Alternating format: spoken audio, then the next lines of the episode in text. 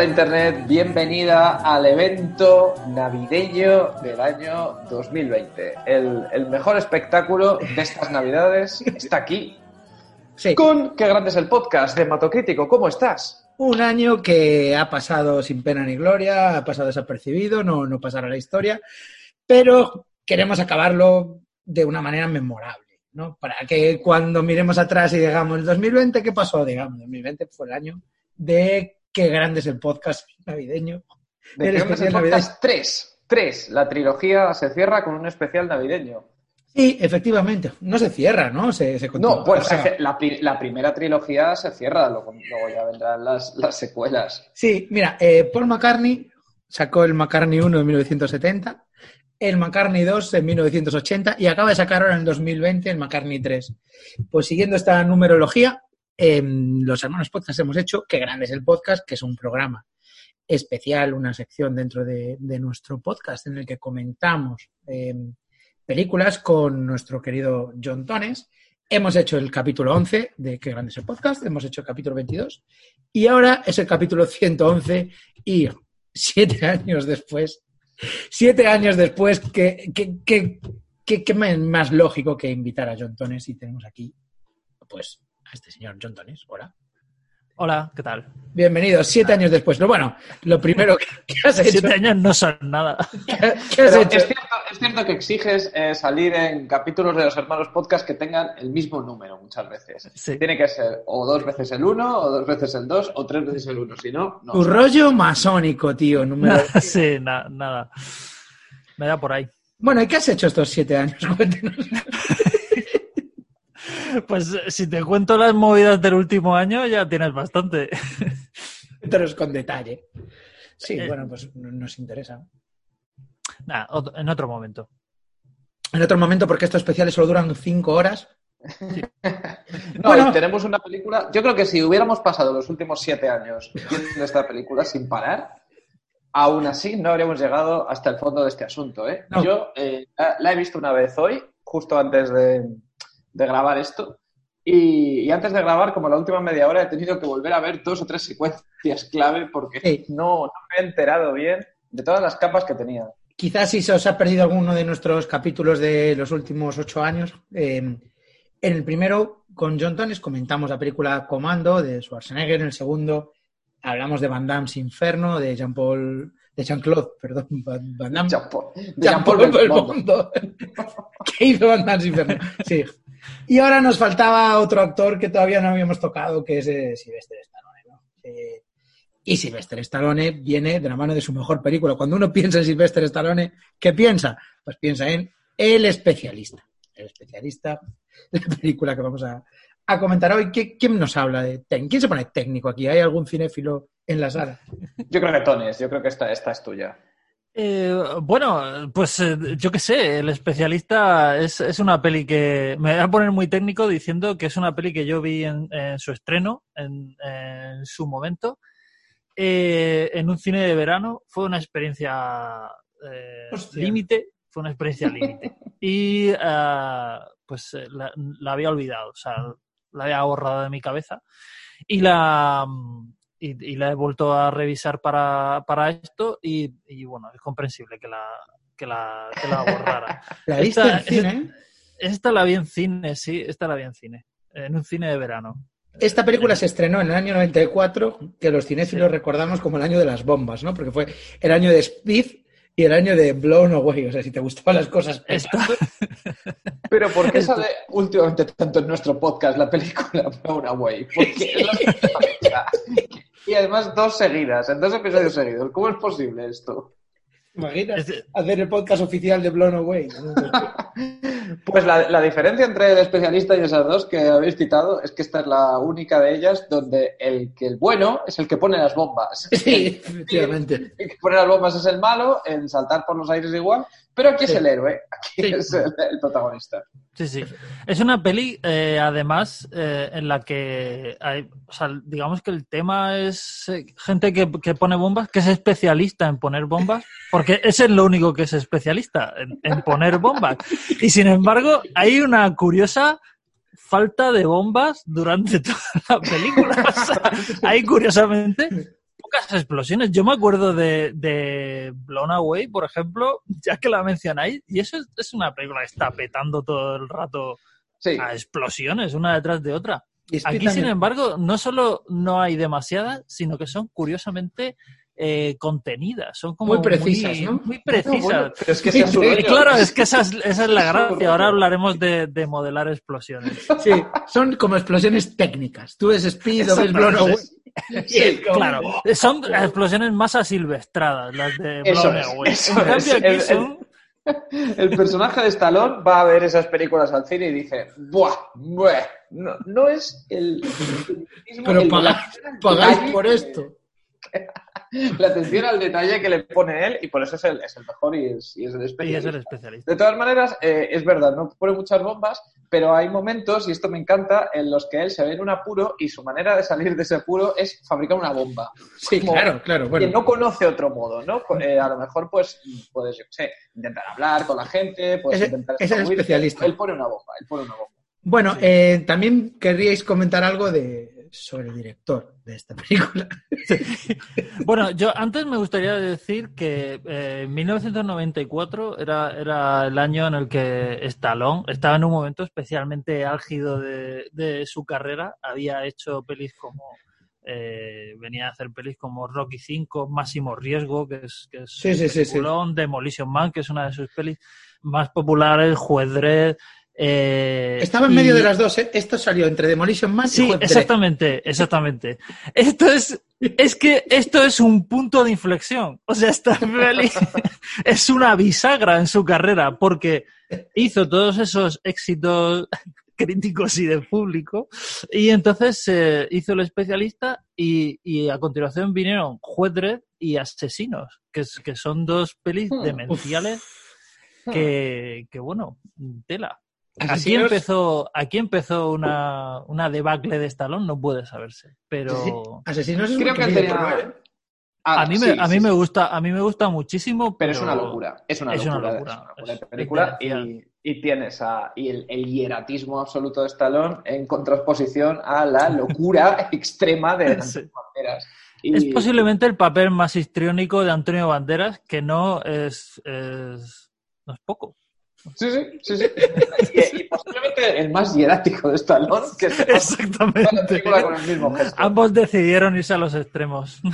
Pero sí es verdad que a lo mejor Stallone, yo tengo esta teoría. Él intentó hacer comedia como estaba haciendo eh, Schwarzenegger y no le funcionó, no le funcionó para nada. Entonces dijo, vale, la comedia no es lo mío, vamos a meternos en el eh, en el thriller erótico. Y por eso quiso hacer el especialista. Yo Sí. recuerdo que, quise ir a verla porque me gustaban las películas de acción y mis padres no me llevaron porque vieron el tráiler y el tráiler se centraba todo el rato en la secuencia de la ducha, en la que sale Claro. el desnudo. Y mis padres dijeron que está. Que está Te jodieron, ¿eh?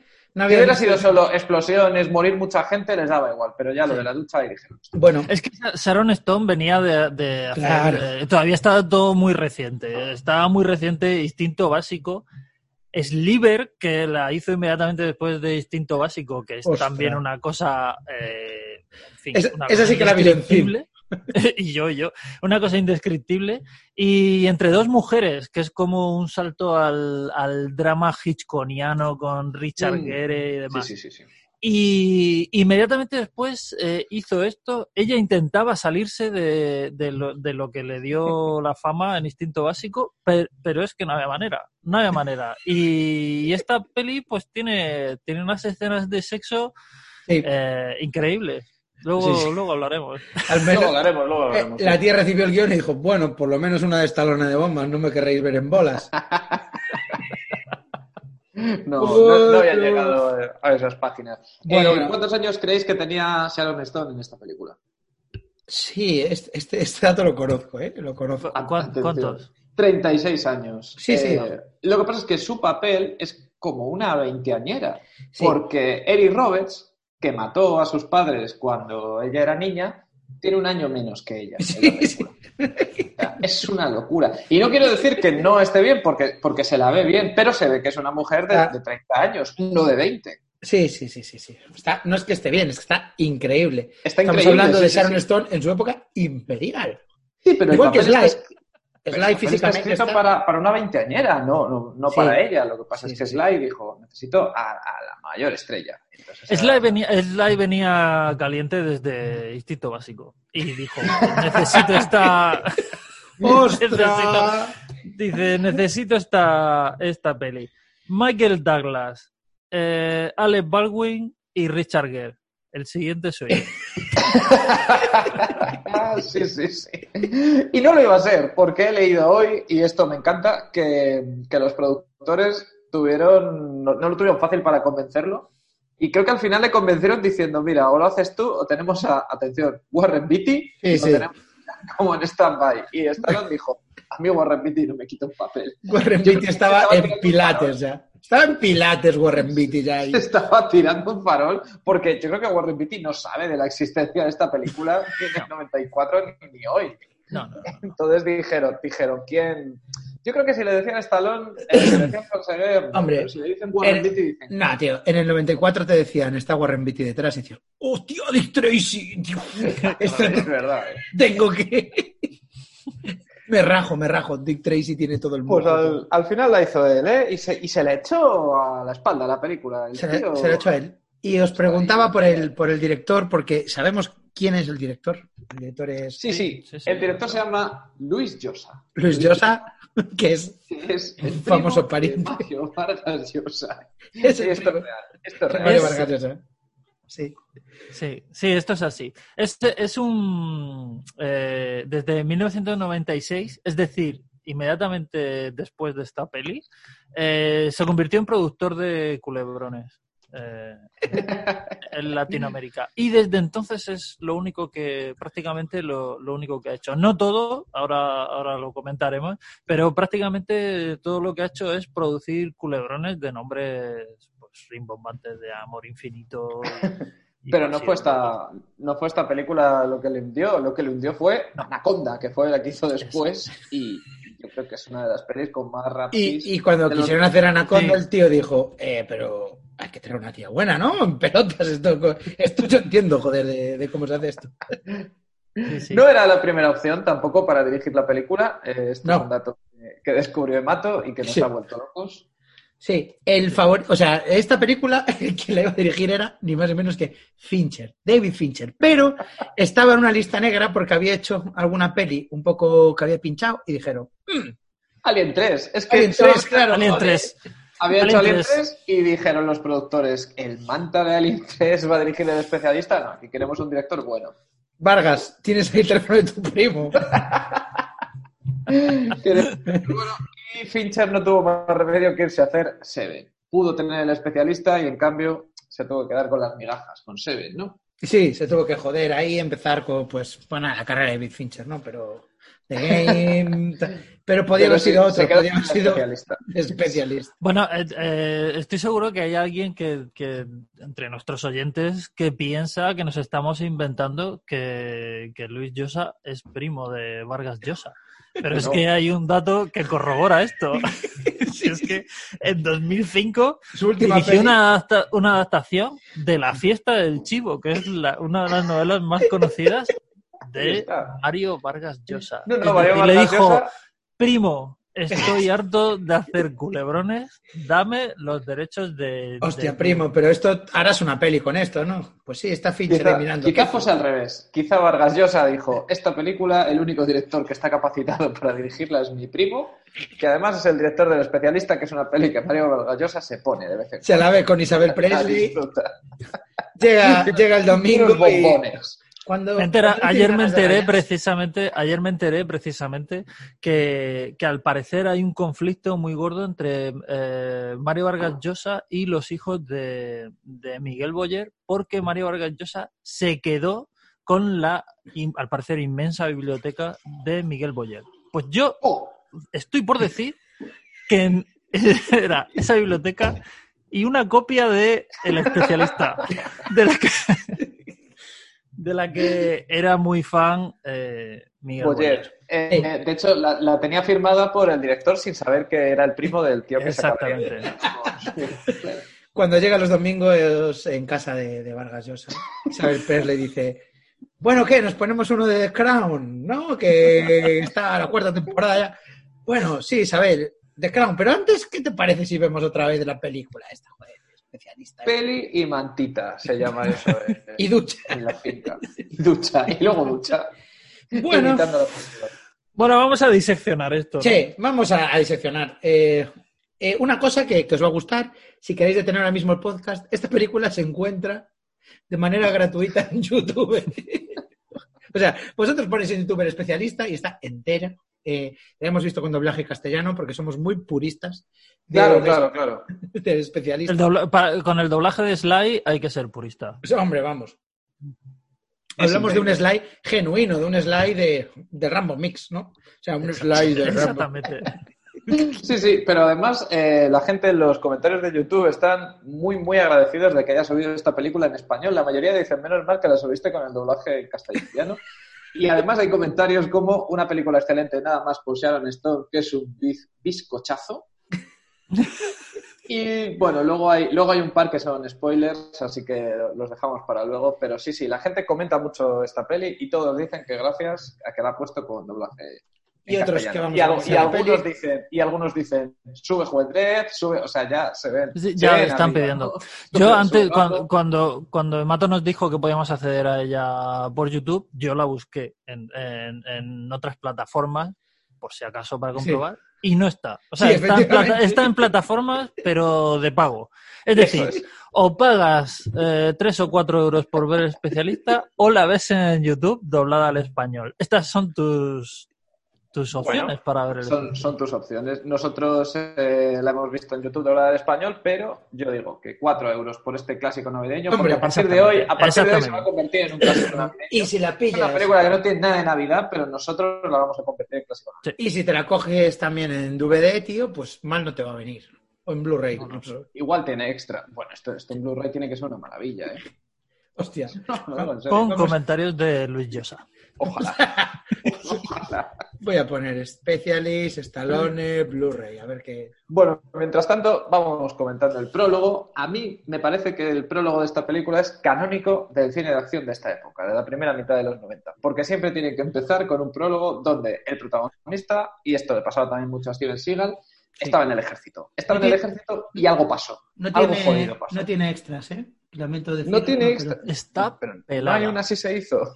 Está, está pelado, pero si te sirve, Luis Llosa, el Blu-ray que cuesta 25 euros, pone Stallone y Stone, Stallone y Stone hacen una pareja explosiva, perfecta para la alta definición, contenido extra, trailer.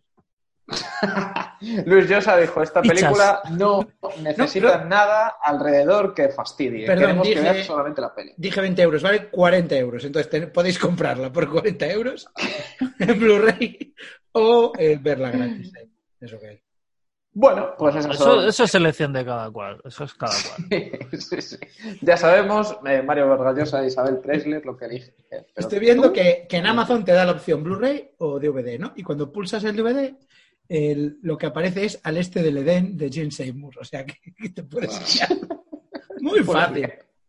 Te puede ser muy fácil. Bueno, Bueno, el prólogo. ¿Por qué tantas películas de acción de los 90 tienen un prólogo con el protagonista 10 años atrás en el ejército y pasa algo traumático? ¿Por qué? rencillas militares. O sea, eh, las mm, los malos y los buenos tienen eh, ropa que lavar por movidas que tuvieron en las trincheras. Pero esto ni siquiera una guerra, ¿no? Lo que... Sí, pero Que pasa vemos. igual en en GoldenEye, por ejemplo. También empieza con el bueno y el malo que tuvieron una movida y años después ahora son enemigos. O sea, Sí, sí, sí. ¿por qué? Bueno, y Steven Seagal, la mayoría son así. Él está en el ejército, sus superiores le, da- le dan una orden que eh, implica matar inocentes, él no la cumple y se- la, la cosa acaba mal y años después la El, venganza. superior está en otro, Sí. en otro trabajo. A mí me, me gusta mucho este prólogo. Bu- Bueno, a mí es que me obsesiona eh, cuando en, en- en las películas eh, dicen el título de la película. Esto es algo que me saca completamente de la película y al mismo tiempo me flipa. Tipo,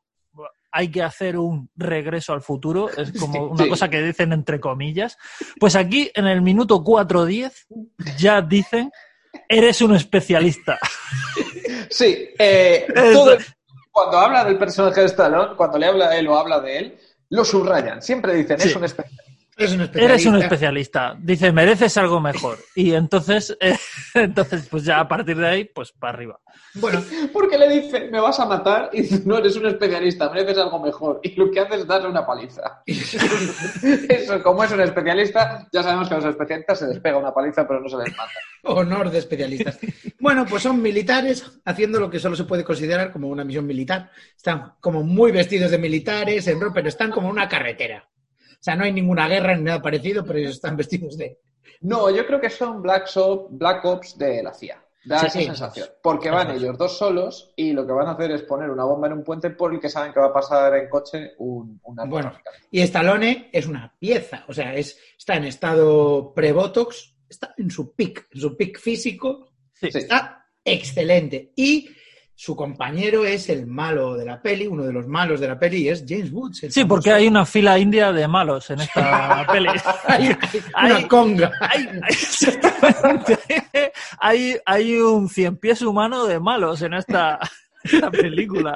Pero eso es lo que pasa cuando eres un especialista. Cuando eres, cuando eres un especialista la- hay envidia y la gente te quiere mal. Pues el primer malo que sale es James Woods, el famoso tu- tuitero trampiano, que antes de ser un tuitero de derechas era, era malo en películas, básicamente. ¿no? Era malo, antes de ser malo en la vida real, era malo en, la- en las películas. Es, es muy de. Solamente me gustaría apuntar que es, es muy de derecha, es de ultraderecha, es, Sí, sí, es- sí. es lindante con el nazismo.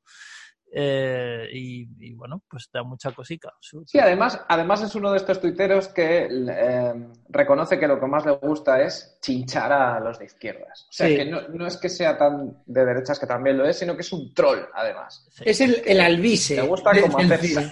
Eso, le gusta como hacer zascas.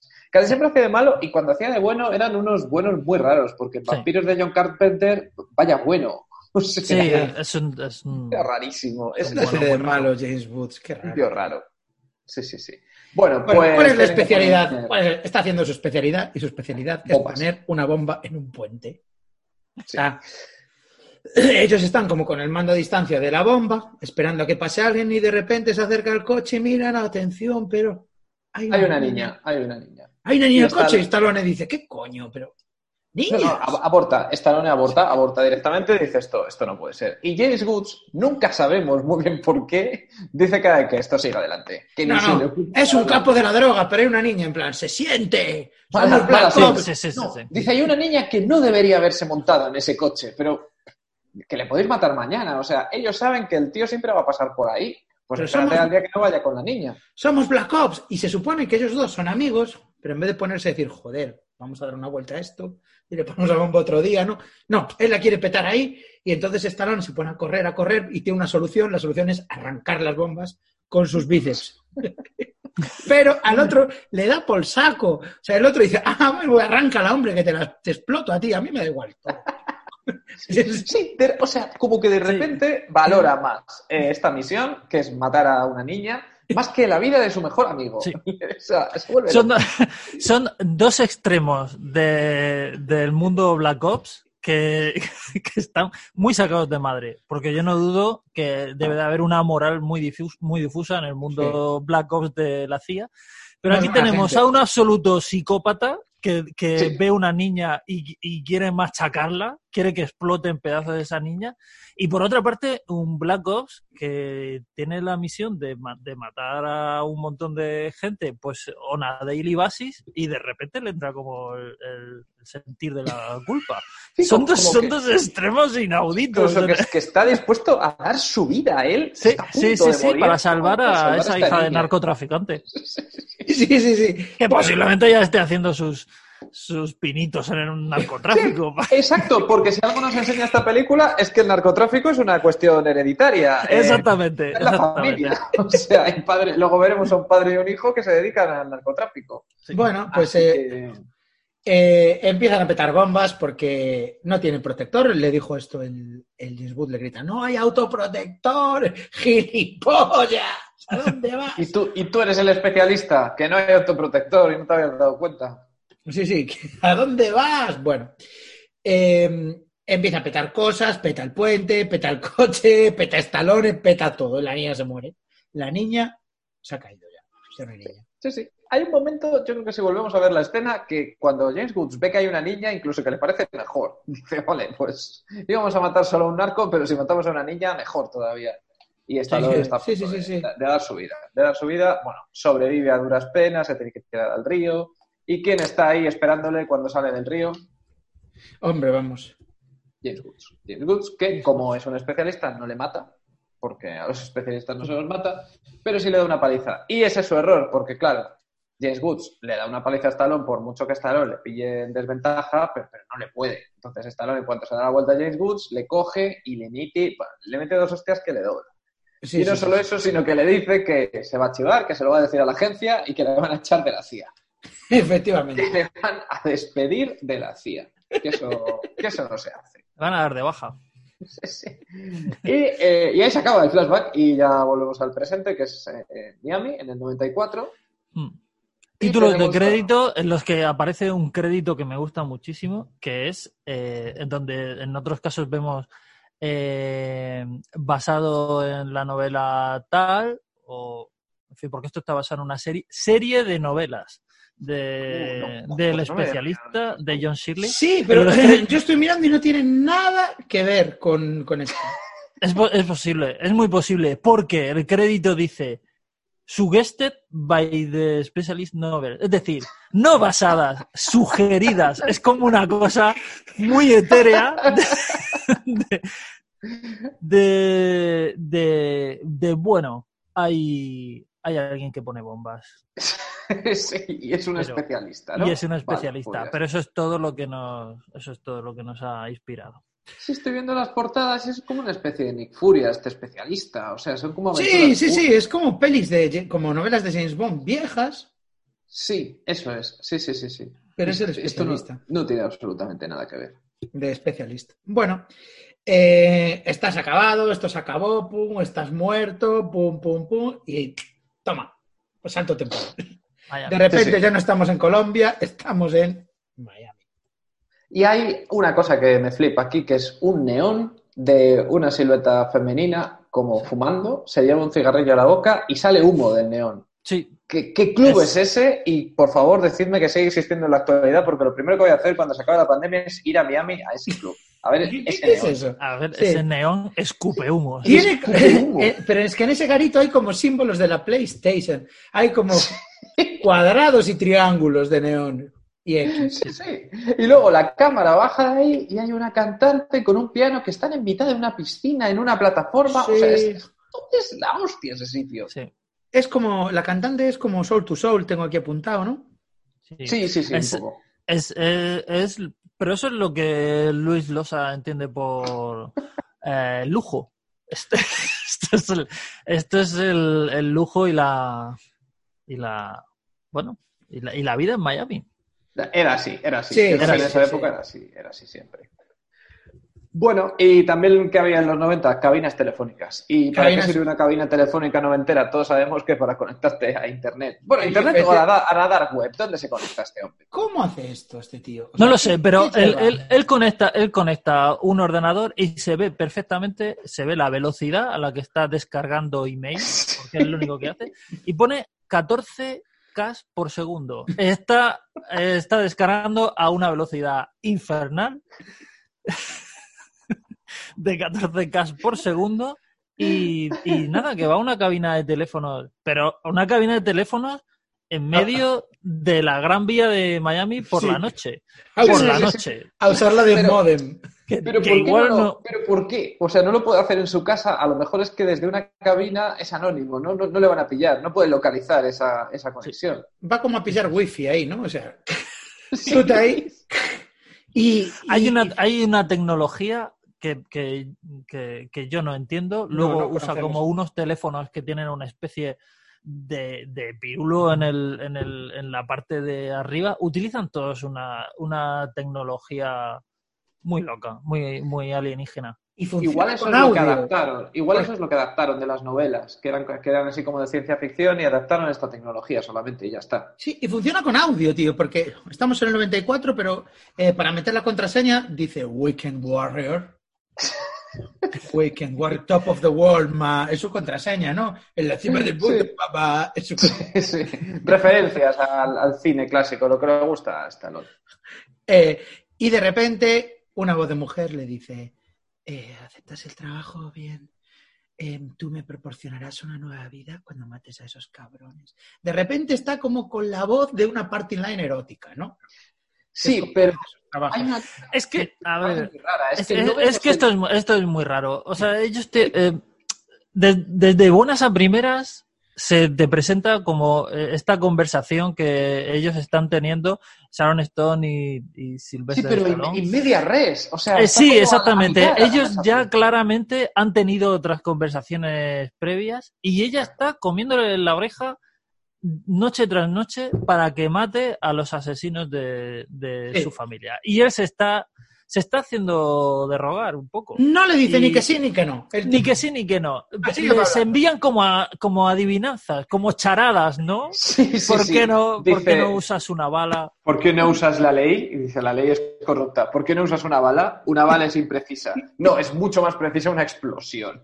Es la precisión absoluta. todos Y entonces es cuando ella le dice, he oído que tú modelas las explosiones. Y él dice, lo que yo modele es cosa mía. Es que está, es que están de, de guarreo, claramente. o sea, están de guarreo. Zorreando bombas. Están ¿Dónde, zorreando. ¿Dónde escuchas que alguien modela las explosiones? Yo si alguien me dice, este tío modela las explosiones, lipo. O sea, ya Eh, no, es que cuando dicen eso de eh, he oído que modelas explosiones, he dicho, bueno, he pensado, bueno, pues un, un fallo de traducción. Esto tiene más sentido en inglés. Pero cuando el otro le responde, yo modelo lo que quiero cuando quiero, digo, aquí está, es que están zorreando. Es que... No me digas lo que tengo que modelar. Que, que es otra cosa que puedes modelar. es asunto mío. ¿Sabes que podrías modelar también? Este culo podrías modelar. Claro, claro. Y la cuestión es que siguen con esta dinámica durante toda la película que dices, esto puede ser como un pequeño preámbulo antes de que se conozcan y entonces empieza por el típico enfrentamiento con los malos. Ellos dos se encuentran por primera vez cuando quedan 15 minutos para que acabe la película. El resto del tiempo tanto- están hablando por teléfono. Es, sexting, sexting telefónico. exactamente. Es, es que Al calentón no, tonto. se entiende nada.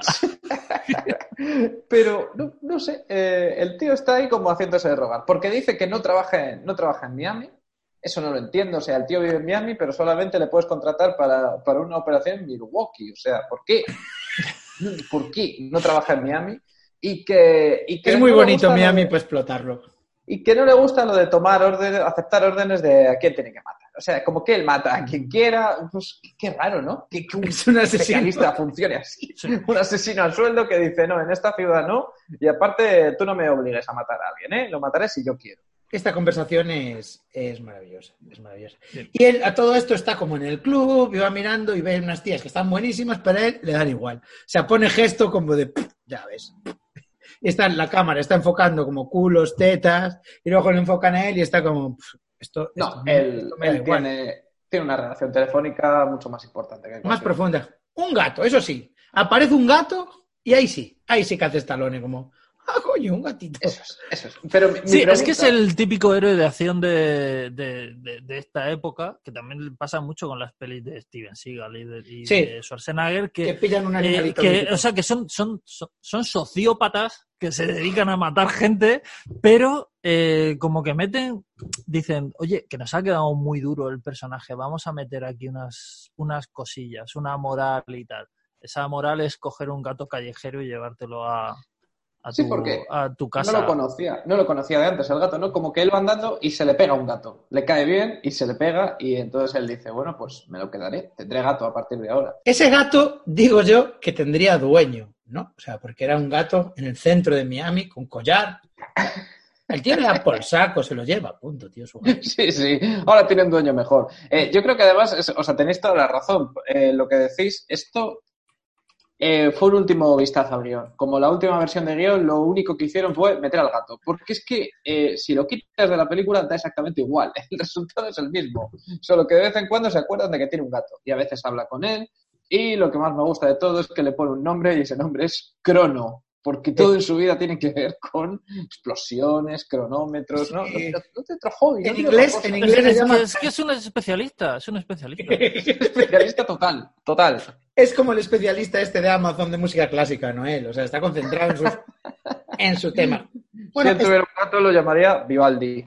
Stallone tiene una afición eh, que es las llamadas de teléfono que tiene con Sharon Stone, se las graba en minidisc y las va escuchando por la calle como si fueran podcast. Es- de hecho, eh, no lo sabíamos, pero hemos elegido esta película porque es la primera película donde existen los podcasts de la historia. El tío va con unos cascos y, se los pone. Se los pone y como que la repasa. Vuelve a escuchar por si se dejó matices o algo así. Sí, Sí, sí, Va a ver, por fin va a ver de qué, qué- cuál es la tía con la que habla y la ve y se quita las gafas y hace una reacción de, vale, esta sí está buena. O sea, Las de antes del club, no. Esto, esto es otra cosa. esto es otra cosa. Aquí sí que hablamos. Esto es Y un gramo además, de grasa. La está stalkeando mientras va escuchando su conversación telefónica con ella. Sí. Que es muy ella- creepy. ¿Ella qué está haciendo? Pues está en el cementerio y está haciendo una performance, ¿no? Ves a las tumbas, eh, tiene flashbacks, vemos sus flashbacks, también escuchamos la conversación. Esto es un Cristo. O sea, esto Sí, es- es un Cristo. O sea, se ve el flashback como en, en blanco y negro y mientras tanto se escucha la conversación en la que ella describe lo que estamos viendo en el flashback. Eso, eh, mataron a sus padres, insinúan que quizá violaron a su madre también. Y ella Eh. estaba en el armario y dice, nunca pensé que la sangre fuera tan viscosa. Lo único Sí, que sí. entiendo es la venganza. Si el especialista tiene solo una afición, que son las bombas, ella tiene solamente una afición, que es eh, recordar a su familia muerta, recordar el asesinato de su familia. Sí, pero, hace- pero, no hace otra cosa pero re- rebozándose en lápidas. O sea, es que está sí, como borracha. O sea, Sí. está, como, borracha en- encima de lápidas, como haciendo, haciendo la croqueta encima de lápidas. Es que es lo suyo, es que es su hobby, su afición es estar todo el rato pensando en que mataron a sus padres y que hay que vengarse. Sí, y mientras está, deja de escuchar el podcast por la calle y lo está escuchando el podcast en su casa, mientras recorta periódicos con buscando las noticias del asesinato de los padres de, de Sharon Stone. Va haciendo como un poco de craft, ¿no? Ahí, un- Yo creo que eso es lo que le convierte en un Scrapbook. Que antes de tomar una decisión sobre si, sobre si acepta un trabajo o no, Sí. tiene que inventarse un montón. Tiene que empaparse un montón en el mundo de, de ese trabajo antes de decir que sí. Te cobra la documentación también, ¿eh? Eso es muy, muy especialista. Él necesita estudiar muy bien todos los recortes del periódico para saber que lo que le está diciendo ya es verdad y, y, y actuar a partir de ahí. Vale, pues ella le dice, ah, ¿no quieres aceptar mi misión? Pues voy yo, se acabó. No hay especialista que valga. Pues yo. Y me infiltro en la mafia de los que mataron a mis padres, ¿vale? Ese es mi puto plan. Ese es el plan, ese es el plan, sí. Bueno, lo- luego veremos, luego veremos cuál es el plan porque hay un giro que yo todavía... Y yo tampoco lo entendí. Sí, no, yo no entiendo nada. No entiendo Yo todavía estoy a cuadro. ¡Hostia! Pero- Y yo diciendo, me lo van a explicar estos. No, no, no, Yo no, yo no estoy en- yo no puedo explicar nada de- del tercio final de la película. Yo- no, no. era como era como ver una de Tarkovsky, es que no. Pero, No, no. pero bueno, de momento lo que tenemos es que como el especialista no le está haciendo ni caso, lo hace ella. Lo hace, Lo hace ella, ella. se lía la mata a la cabeza y se Esta- en la familia mafiosa. Esta escena es maravillosa. Ella se viste de tía buena, está muy buena y se va a la fiesta de la mafia. Y en esa fiesta los mafiosos hablan de generalidades de la mafia. Están hablando así. Vale, tú metes la droga y yo la distribuyo. Vale, esta es la conversación. Sí, sí. Dice, eh, hay un padre y un hijo. Estos son los principales mafiosos. Y el Sí. padre le dice al hijo al oído, la voy a meter en tableros del Monopoly. Y dice el hijo, genial, tú la introduces y yo la distribuyo por las calles. Eso es una conversación Está- para están explicar- explicándose el, el 101 de, de- narcotráfico, que es que uno la produce y otro la Vale. distribuye. Y luego, Esto es lo ¿quién- que se habla ya en altos niveles de narcotráfico. Este, y luego Sí, sí, quién sí, blanquea el dinero. El dinero lo blanquea luego aquí Antonio. Todavía hay que explicar estas cosas del día a día aún así. Sí. ¿eh? No dicen, bueno, procedimiento habitual. No, no, no. Sí. Tienen, que, tienen que explicárselo al, al oído el uno al otro. Para ¿Quién está saber también? ¿Quién está también en la fiesta? Está James Woods. Y James Wood está en negocios con ellos. ¿Y qué negocios es? Pues James Wood es el de las TICs de la mafia, porque les dice, os he sacado de la edad de las tinieblas, os he informatizado. Les puso un ordenador y se lo conectó a internet. Se cree que vive la vida. Un Excel que pone droga, entras. Pero me gusta mucho el diálogo y si yo eh, me dedicara a la informática lo diría, ¿eh? Cuando alguien me diga, pero tú qué has hecho por mí y te he sacado de la edad. No, ¿sabes lo que es la edad de las tinieblas? Porque yo te saqué de ella, tu padre y a ti. Te saqué de ella, te instalé, instaló el Excel. te puse Vodafone. Le puso Windows 95. y- Les instaló el Office y ya le, le deben todo. Esa operación de narcotráfico no sería nada si, Bueno, y llega Sharon Stone, se pone a bailar salsa. Aquí tengo escrito que si la peli fuera ahora sería perreo, perrearía.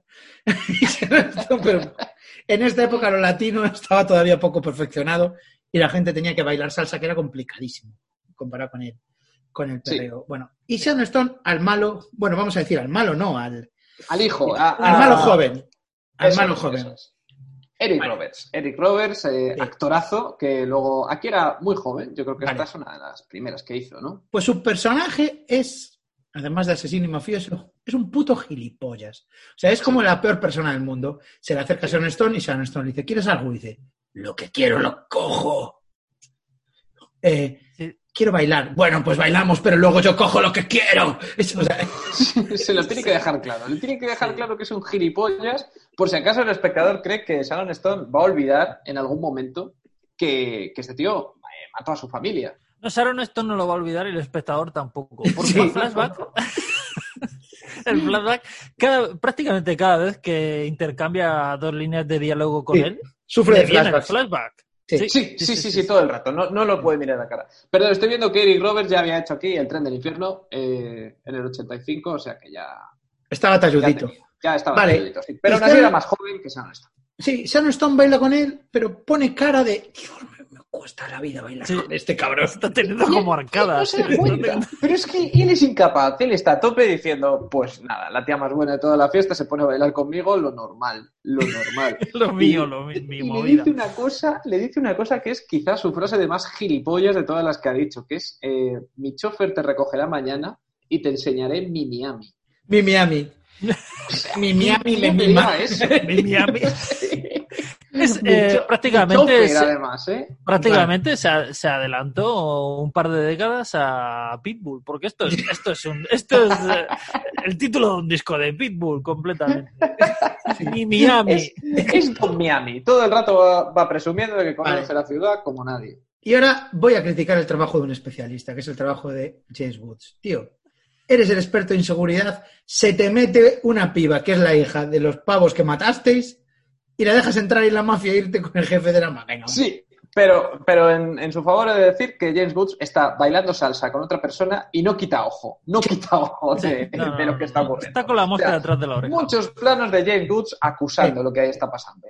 Bueno, mientras tanto, Stallone está como probando su especialismo. Eh, mira una vía de tren y dice, ahora va a pasar el tren.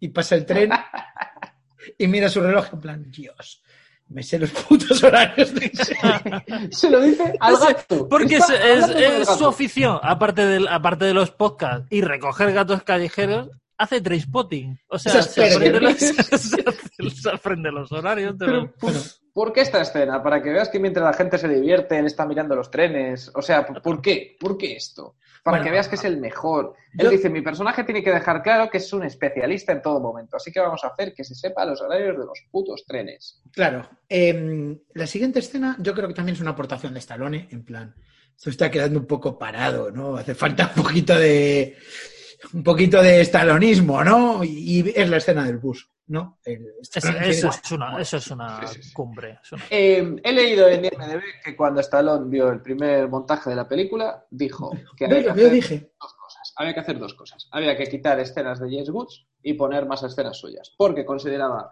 que James Woods tenía mucho tiempo en pantalla y que era mucho mejor actor que él. Y no quería que un tío que él vio y dijo, joder, Dios mío, me quito el sombrero, tuviera más tiempo en pantalla. Entonces, le quitaron escenas al malo y le pusieron escenas a él. Y yo creo que una de las escenas que le pusieron es esta, porque es otra cosa que si quitas de la trama se queda exactamente igual. hombre, claro. No Bueno, está relacionado con pero- nada. Es- es- puede ser un cortometraje. esto, Sí, puede ser un cortometraje, pero el mejor cortometraje del mundo. Sí, eso sí, eso sí. Vale, el tío Bambú sentado, Stallone está sentado y aparece una... Y hay detrás como unos violadores. Están- Unos malotes. unos malotes noventeros. Que pueden Sí, ser perfectamente los malos de Robocop, ¿sabes? Los de las eso, calles. Sí, sí. Exactamente. Van con eh, camisetas sin mangas, así como muy anchas, muy Sí. holgadas, con el Eh. pelo largo, churretoso, recogido para atrás, con borras para atrás, con guantes. O sea, Pasando de, pasando de consentimiento, pasando de no means Sí, no. sí, sí, está, está molestando a una chica sí, que hay sí, ahí. sí. Es gente que no te quieres encontrar en un autobús. Y por supuesto, vale, en la parte de atrás. Por Sí. Iban ahí, bueno, pues era una embarazada, entonces Stallone se levanta, pues se sienta la embarazada y se sienta un kinky en vez de la en ese sitio que acaba de dejar y le dice Y eso es una línea roja. que, que te jodan. Es que, vamos a ver, ¿por qué este hombre hace eso? Porque tampoco son chavales, ya tiene una edad. O sea, Pero si estaba sentado ya, estaba sentado en otro lado. Es un señor de una edad que su rollo es que quiere evitar que se siente una embarazada. No, no sé por qué. Es en plan, joder, mira qué tío más mazado, le voy a cabrear. Y entonces la Claro, porque esto tendría sentido si Stallone fuera Steve Urkel, ¿no? O sea, si, No sé, sí, sí, si sí. Steve Urkel se sube Es al es, que- es que cuando le dice Stallone, déjale el asiento aquí a la señora, el, el otro le replica y, y como que Stallone le saca una cabeza y piensa, pero es, o sea, Pero es- cuando- es, cuando que le va a abrir la cabeza como si fuera una nuez, claramente. Yo creo que, que tiene un deseo de muerte, porque cuando Sí. le dice que te jodan, ni siquiera le mira a los ojos, o sea, como que se lo dice en voz baja, le dice que te jodan. Como, Ojalá "Sé mátame. que me vas a pegar Estoy con razón. Estoy harto de vivir así. Sí, sí, sí. Es un tío que quería suicidarse Sí. y la mejor manera era quitarle el asiento a la embarazada que Stallone se lo había... Estoy en un bus, estoy en un bus con cuatro colegas tocando el culo a las tías. No los conozco, no los conozco. Esto, Me no, esto no puede ser mi vida. Necesito eh, borrón y cuenta nueva, empezar de cero, levantándome en una habitación de hospital después de que me hayan pegado la paliza de mi vida. Pues mira, Stallone le dice a la embarazada, aguántame las gafas y Ese directamente... detalle es increíble. Ese detalle es increíble. Que Stallone le da a la embarazada las gafas de sol, le dice, mira, sujétame en este momento, que voy a partir cuatro caras. Aquí tengo escrito. Jamás, jamás se había producido una reacción tan desproporcionada a, a una muestra de, de incivismo leve. Leve, o sea, no Sí, estamos sí, aquí sí, hablando de dar una patada en la tripa a la embarazada, estamos hablando de no cederle el asiento, pues eh, eh, prácticamente vuelve el autobús del revés. Es que al, Es que- al tío ese le, dio- le da una voltereta. O sea, lo coge así, le da una voltereta y cuando cae le da una coge- patada en los cojones y entra al pecho. ¡Papa! Una mano hace que dé una vuelta de 360 grados y cuando cae le da un patada en los huevos. O sea, es imposible hacerle eso a un ser humano. Y Ustedes lo entras, le revienta la cabeza a otro, de repente le van a apuñalar y dice, odio las navajas, que es un rollo que saca el guionista como diciendo, vamos a meterle aquí una debilidad interesante. que no vuelve a salir nunca más. Que no, Bueno, no. Y Pues al cuarto, y al Sí. cuarto que se le ocurre levantarse, le mete tal patada que lo saca En el plexo solar. Lo saca volando, atraviesa el cristal del autobús, lo rompe, peta el autobús, con lo cual ese autobús no va a llegar a su destino. La gente, si yo estuviera en ese autobús, estaría cabreado con Stallone, porque voy a llegar tarde por su culpa. No, no, pero todos se maravillan, ¿eh? Ponen cara como de, así sí, Sí, pero- que se va bien en el ojo. bus. Sí, pero ojo, que la mayoría de las veces en estas películas, eh, cuando Aplauden, pasa ¿eh? esto, la gente aplaude, la gente vitorea. Aquí están petrificados de horror. A Ahí, ver, a ver cuando si- la, se- la señora, la embarazada, le devuelve las gafas y no se le ve la cara. Pero, eh, pero no dice, es que ni gracias, es que dice, como le, como le diga algo que le moleste, es que me revienta. Sí, la embarazada le podía haber dicho, joder, la embarazada podía haber dicho, lleva bien de pie, joder. Pues eso molaría, que la embarazada le diga, no, pero no hacía falta esto. Y le metiera también una hostia a la embarazada. ¡Pam! Ya está. Soy especialista, no admito autocríticas. Bueno, pues esta escena empieza y acaba sin tener ninguna ¿Y cómo, relación ¿y cómo acabó ese viaje? O sea, después de esto, se acabó. Un, si- un silencio incómodo en el Sí, autobús. No, es que La ese autobús no ventana. puede, no puede arrancar con la ventana rota. El, el- el conductor tuvo que desalojar y tuvieron que llamar a otro autobús. y se- Y van, van desalojando el bus y, y en la acera tirado el otro con, el, con las costillas rotas. ¡Ah, joder! Es verdad que tuvieron que llamar a una ambulancia, hubo que llamar a la policía, pero no, no nos lo cuentan. Ya, por corte, pasamos a lo siguiente. Bueno, lo siguiente es la cita de San Stone con el mierdas. El mierdas que le dice, nadie conoce Miami como yo, te voy a enseñar de Real Miami. Y les lleva a un bar y ya se ponen tequilas y martinis a las 10 de la mañana. Eso, eso era Miami. Es eso su era su Miami, es Esto es Miami. Bésame. Casi no te conozco. Me da igual, yo cojo lo que quiero, insisto.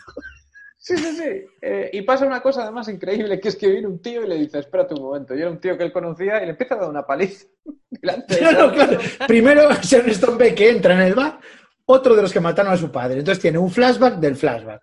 O sea, vemos Sí, un flashback al flashback que tuvo cinco minutos antes y es como, vale, aquí está otro más de la conga que mató a mi padre. Y el tío que está teniendo una cita para seducirla, se encuentra este y es como, espérate que un momento, eh, vengo enseguida. Y le empieza a dar una paliza a un tío delante de ella. Y se va. Coge, se levanta y se va. Y el otro va detrás y se indigna. Se indigna, dice, eh, ¿dó- ¿dónde vas? ¿Dónde vas? Que estábamos Sí. en una cita. No se te Y ocurra volver a abandonarme nunca. Encima es un machista tóxico, joder, hijo puta. Sí, bueno, y aún no hemos entrado, pero luego pasará. A partir de la segunda mitad de la película, todo el mundo se refiere a ella como zorra, sin parar. Sí. No la llaman de otra manera. Sí, sí, sí. es gratuito, además. Pues las lleva de a ver la catedral, la catedral de Miami, la- el barrio viejo de Miami, Stallone, los ve a lo lejos mientras está escuchando los podcasts, jodido, ¿no?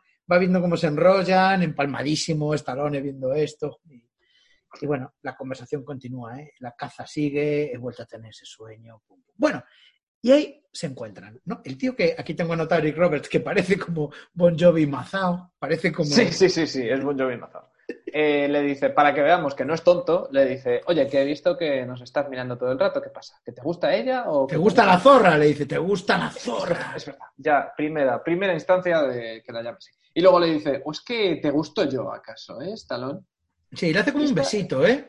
Sí, Homófobo. sí, Sta- Stallone como que pasa de, ese- de esa provocación, pero el otro le dice, como lo vuelvas a hacer, te voy a sacar el ojo con esta navaja. Vuelven otra vez las navajas. Sí, La yo, fobia del especialista. yo aquí tengo anotado eh, posible final navajas contra bombas.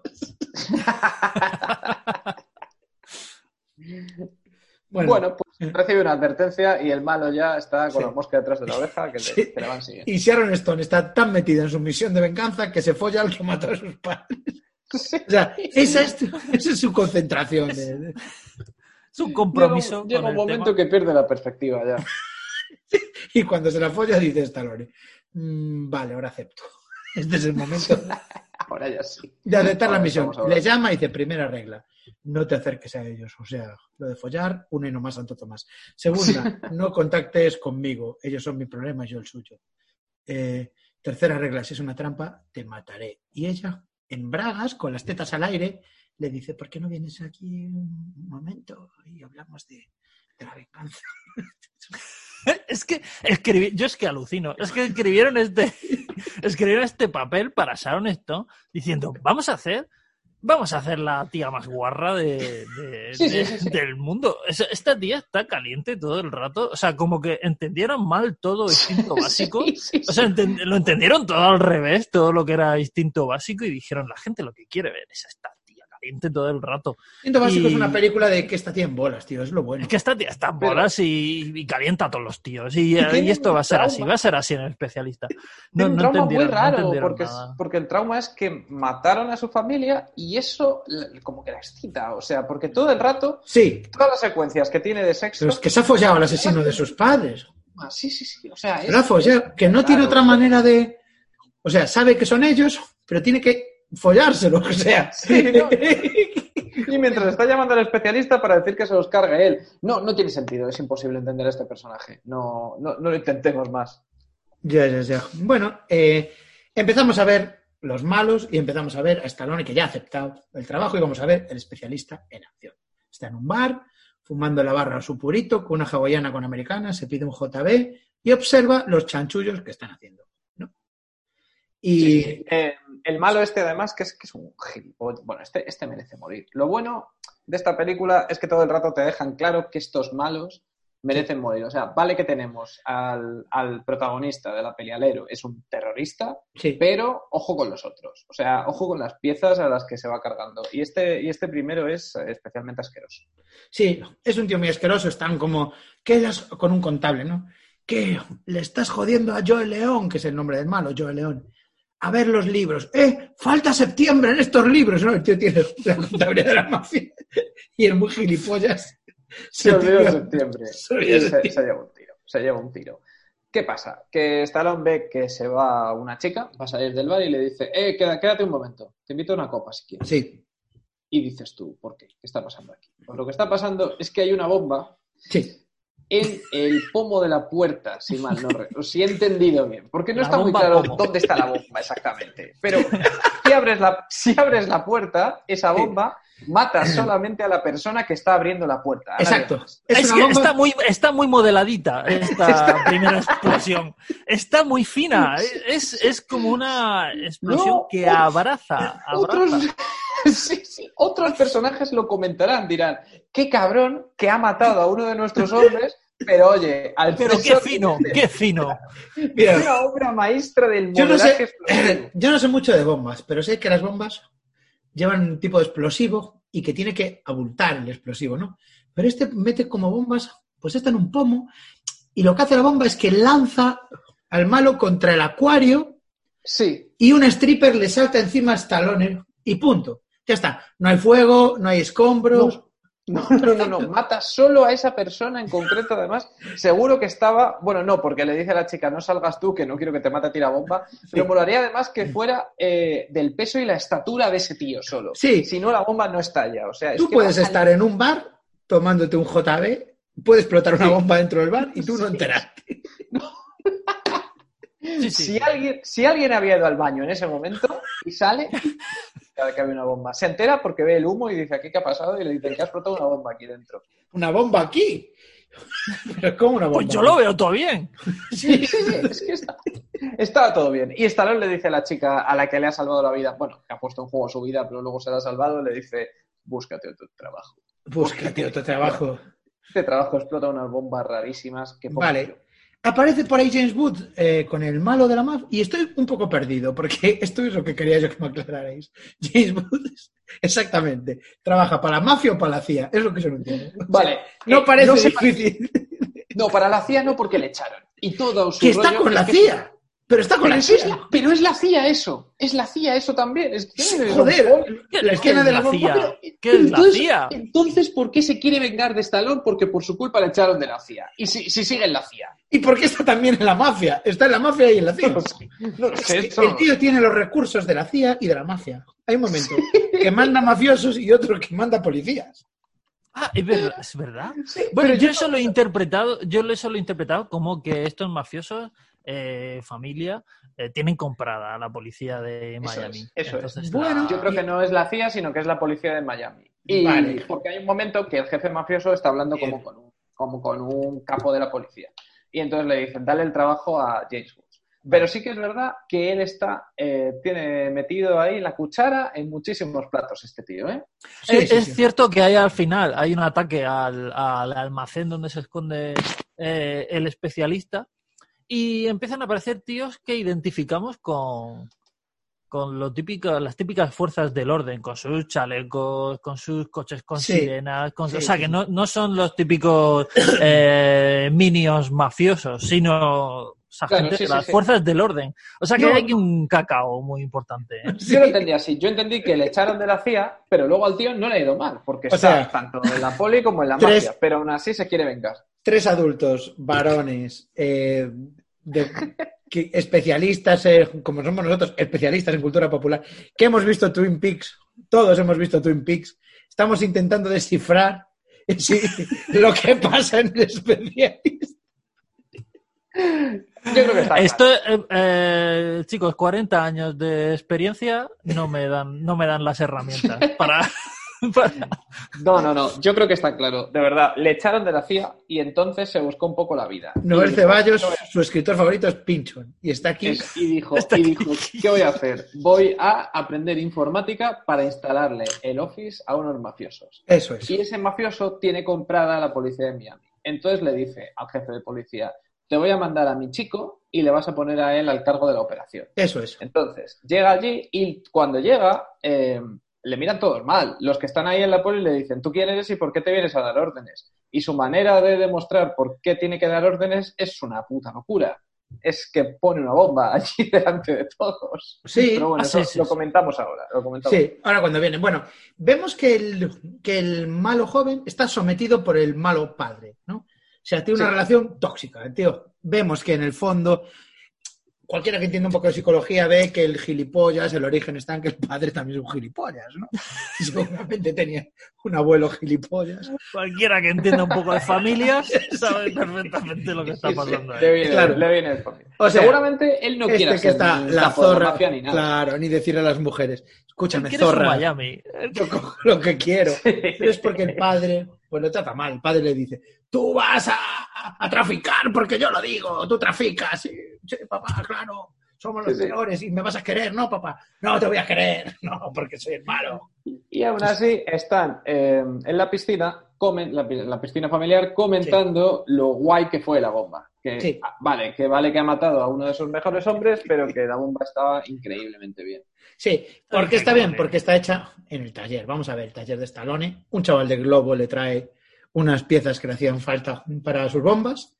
Y tiene como un túnel gigante, iluminado por todas partes, una escalera, le deja un filete al gato. Y se pone un mapa en 3D de su casa en el ordenador y el mapa pone Zero Potential Intruders. Digo, ¿Cuánto durará esto, Dios mío? ¿Cuánto durará días con cero Potential Intruders?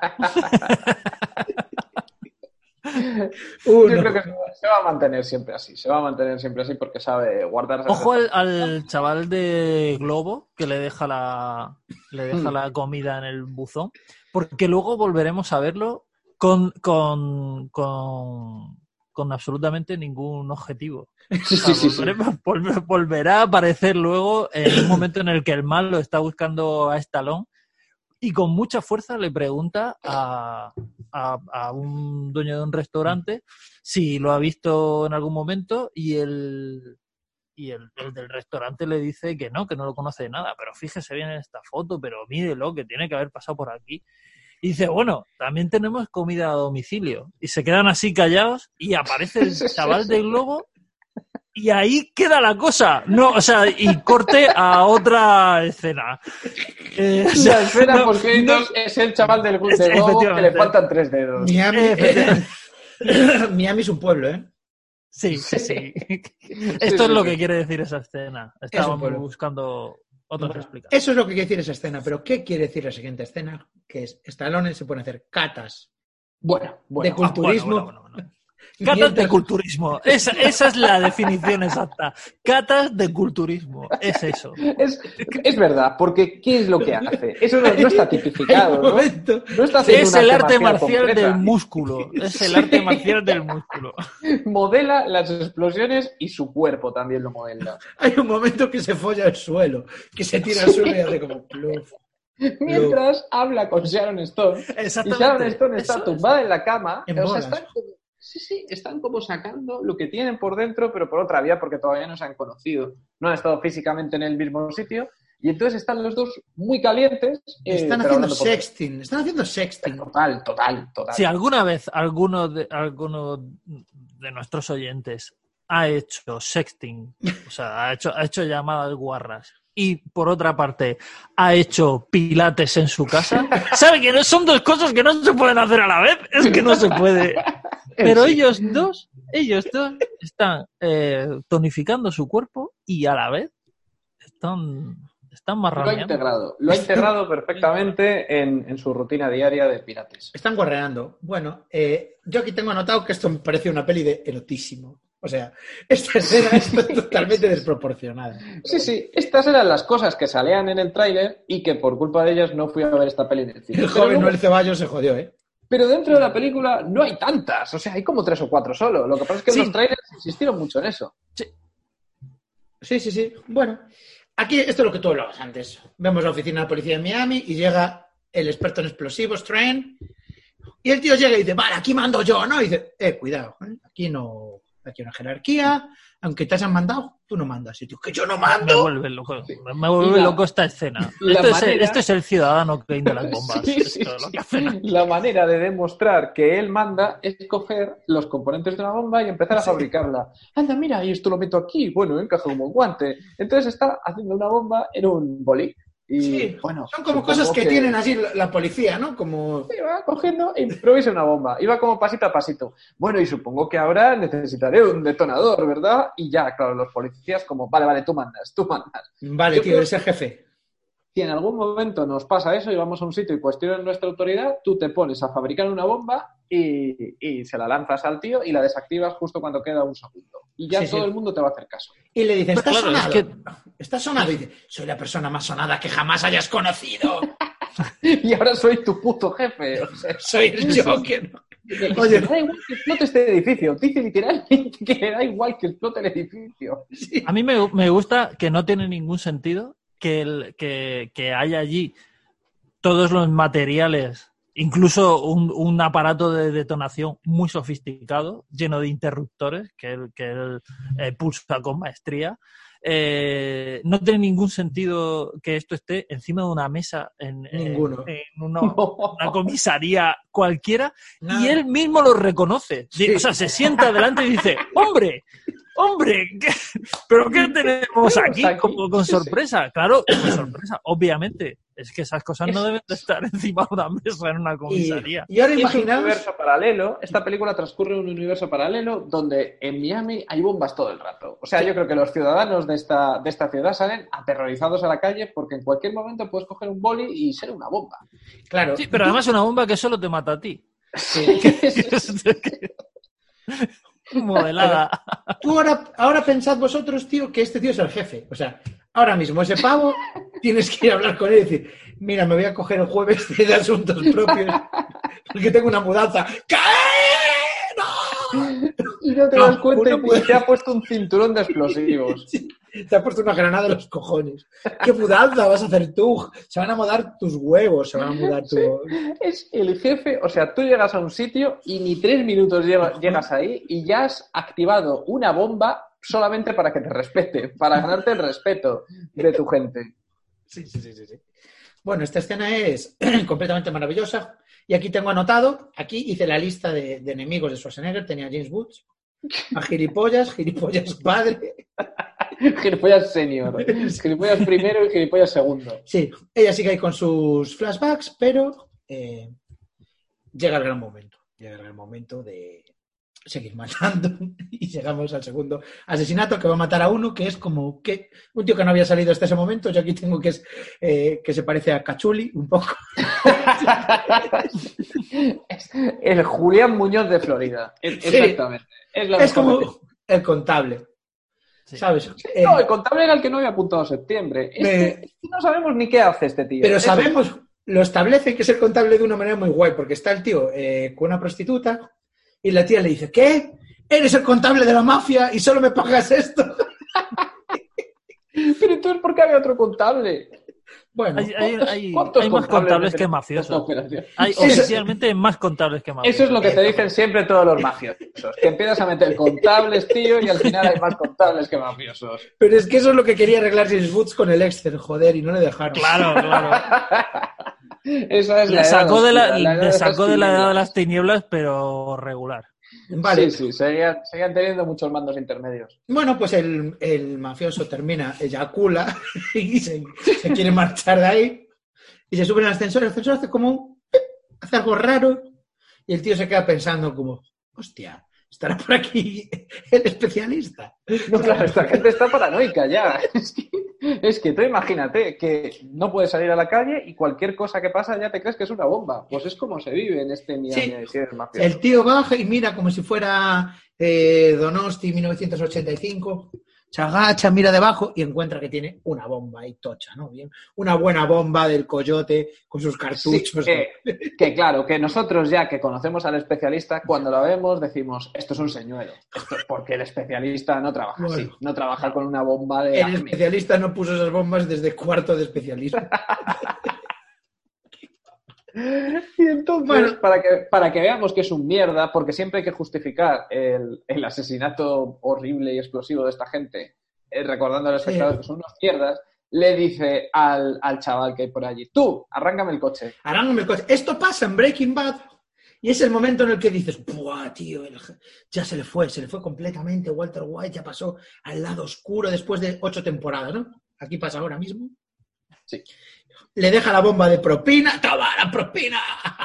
Y le deja la bomba esa y se va riéndose. O sea, es, eh, es la peor persona. Es la peor persona que existe. Y el cachuli. lleva un minuto en pantalla y ya queremos que explote. Ya que- Es una Pero no- mezcla de que yo cuando lo he visto por primera vez es, es una mezcla de em, Cachuli y Ron Swanson de Sí. Parks and Sí, Recreation. es verdad, es sí. una mezcla, un término medio. Sí, Es un poco de eso. Bueno, Bueno. el tío va a pagar, pasa No le el cojáis mucho parking, cariño. Sí. Pasa el ticket del parking por la máquina y de repente la máquina pone 5, 4, 3, 2, 1 y pone en letras de calculadora bye bye. Y el tío mira como ¡No, el especialista! y, le especi- y le Esa especializó. sí era la del especialista porque iba con mensajito. Esta es una bomba con efecto. Porque, atención, explota el aparato de- del ticket, pero lo que hace la explosión está modelada de tal manera que sale como un jetpack. Sale como Sí. vola- volando con un avión, un, un jet, un asiento jet de estos de, de un avión, sale Sale como volando. asiento disparado. Sí. Y rebota en, en varias paredes. Es, Y el especialista está fuera del parque mirándolo, mirando su obra. sí, y pensando, voy, voy a ir tirando, que pasa el de las 10.20, pasa... Sí, porque se mueve en transporte público todo el rato el Pero- Pero, totalmente tío, si la Y bomba, se sabe los horarios. si la bomba O sea que- explota en la máquina, no puede una explosión tirar desde abajo arriba para que el jet Pero es que a lo mejor había también otra debajo del asiento. No sabes cuántas bombas hay ahí. sabemos. No, no, no- Ahí podía sí, haber un mínimo de 3-4 bombas. Sí, Hombre, no. Entonces, y claro, y puso, y la tipo, puso la tipo, tipo correcaminos y coyote para despistar, pero ahí cada, cada rincón, cada engranaje de ese coche llevaba Claro, una, micro, él- una microbomba. tenía bomba que en el, el freno de, en el freno de mano. Bomba en la En tarjeta. el, lim- en el limpia de parabrisas. Pero tenía que ver el bye bye. Tenía que ver el La bye bye radio. porque eso era, eso era lo que. En la radio. Bombas. bueno, el especialista. Resumen de la película hasta ahora. ¡Boom! Bombas, sí. El especialista no falló. Y ahí llega eh, James Woods indignado. En plan, me cago en la pelota, bien. Sí, pero aún así con un, con un punto de, eh, de envidia, no sé si de envidia, de admiración, yo creo más bien, en su mirada. Como, joder, me la ha vuelto a colar, pero qué bueno. puto especialista. Bueno, hasta ahora yo confieso que iba siguiendo la película. Pero aquí es cuando se pone la cosa Tarkovsky, porque descubrimos que Sharon Stone y James Woods son colegas. Ahí está.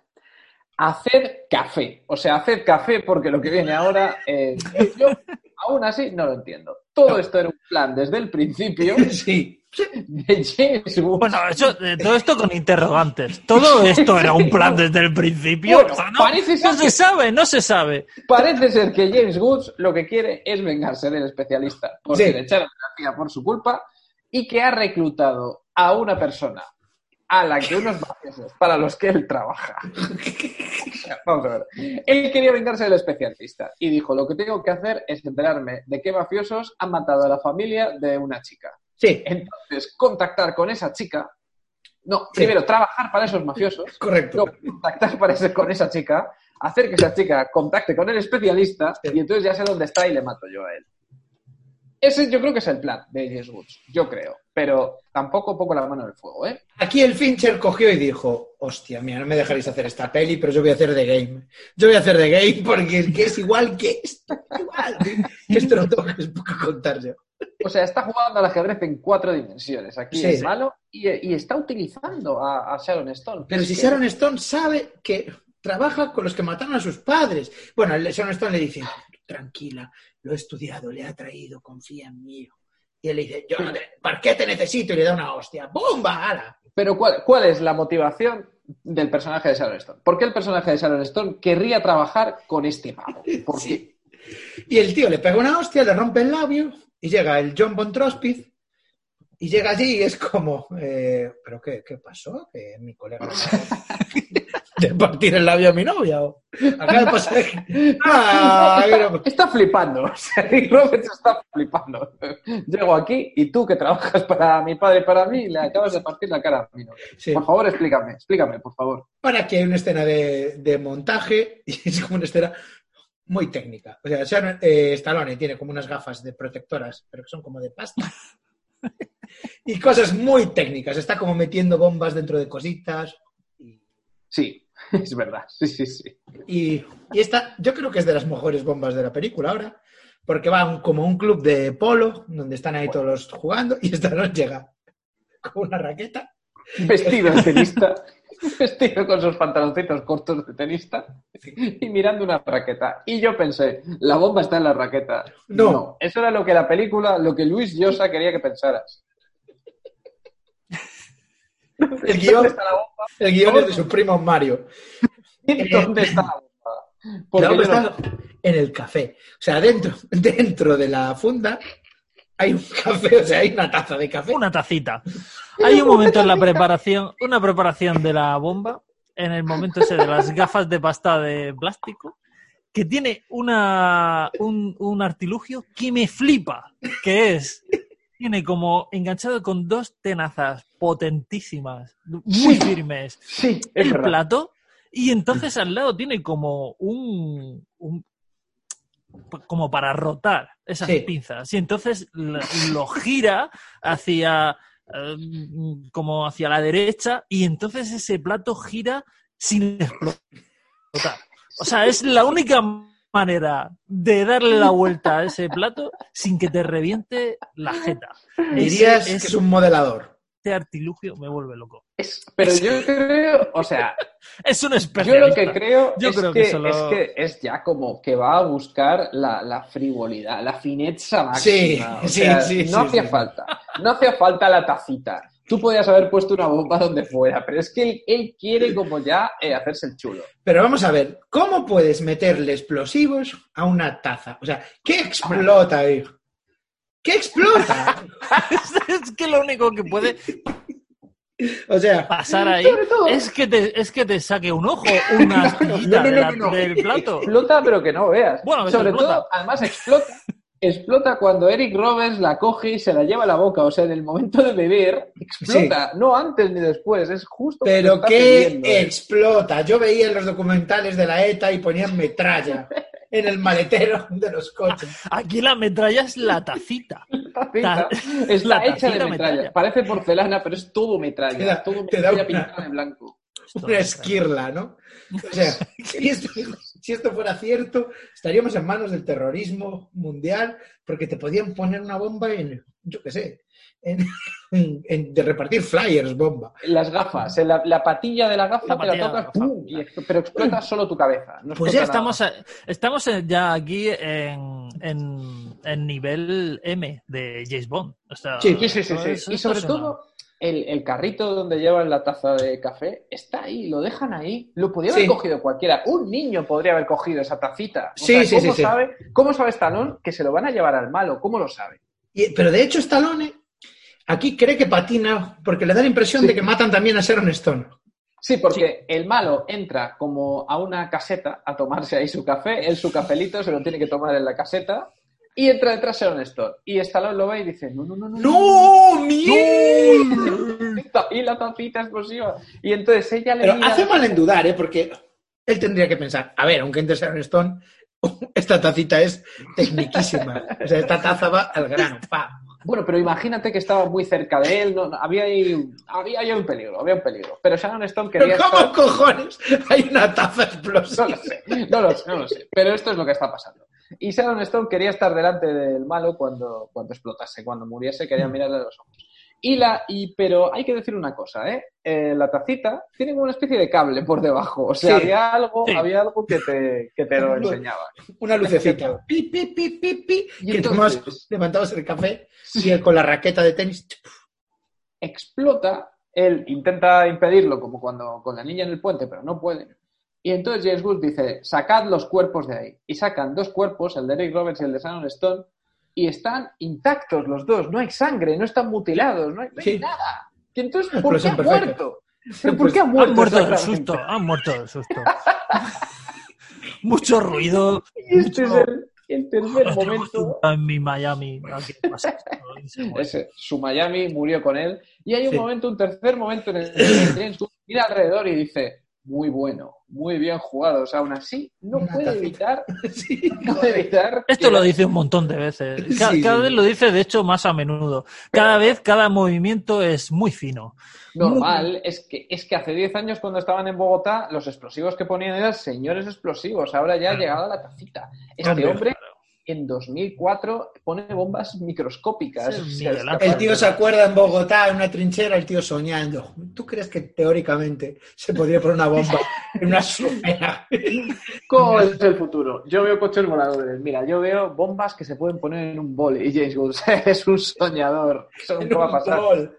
En un bol. Sí, sí, incluso Una más. taza ¿eh? de té. En una ensaladera. Y el otro, ¡buah!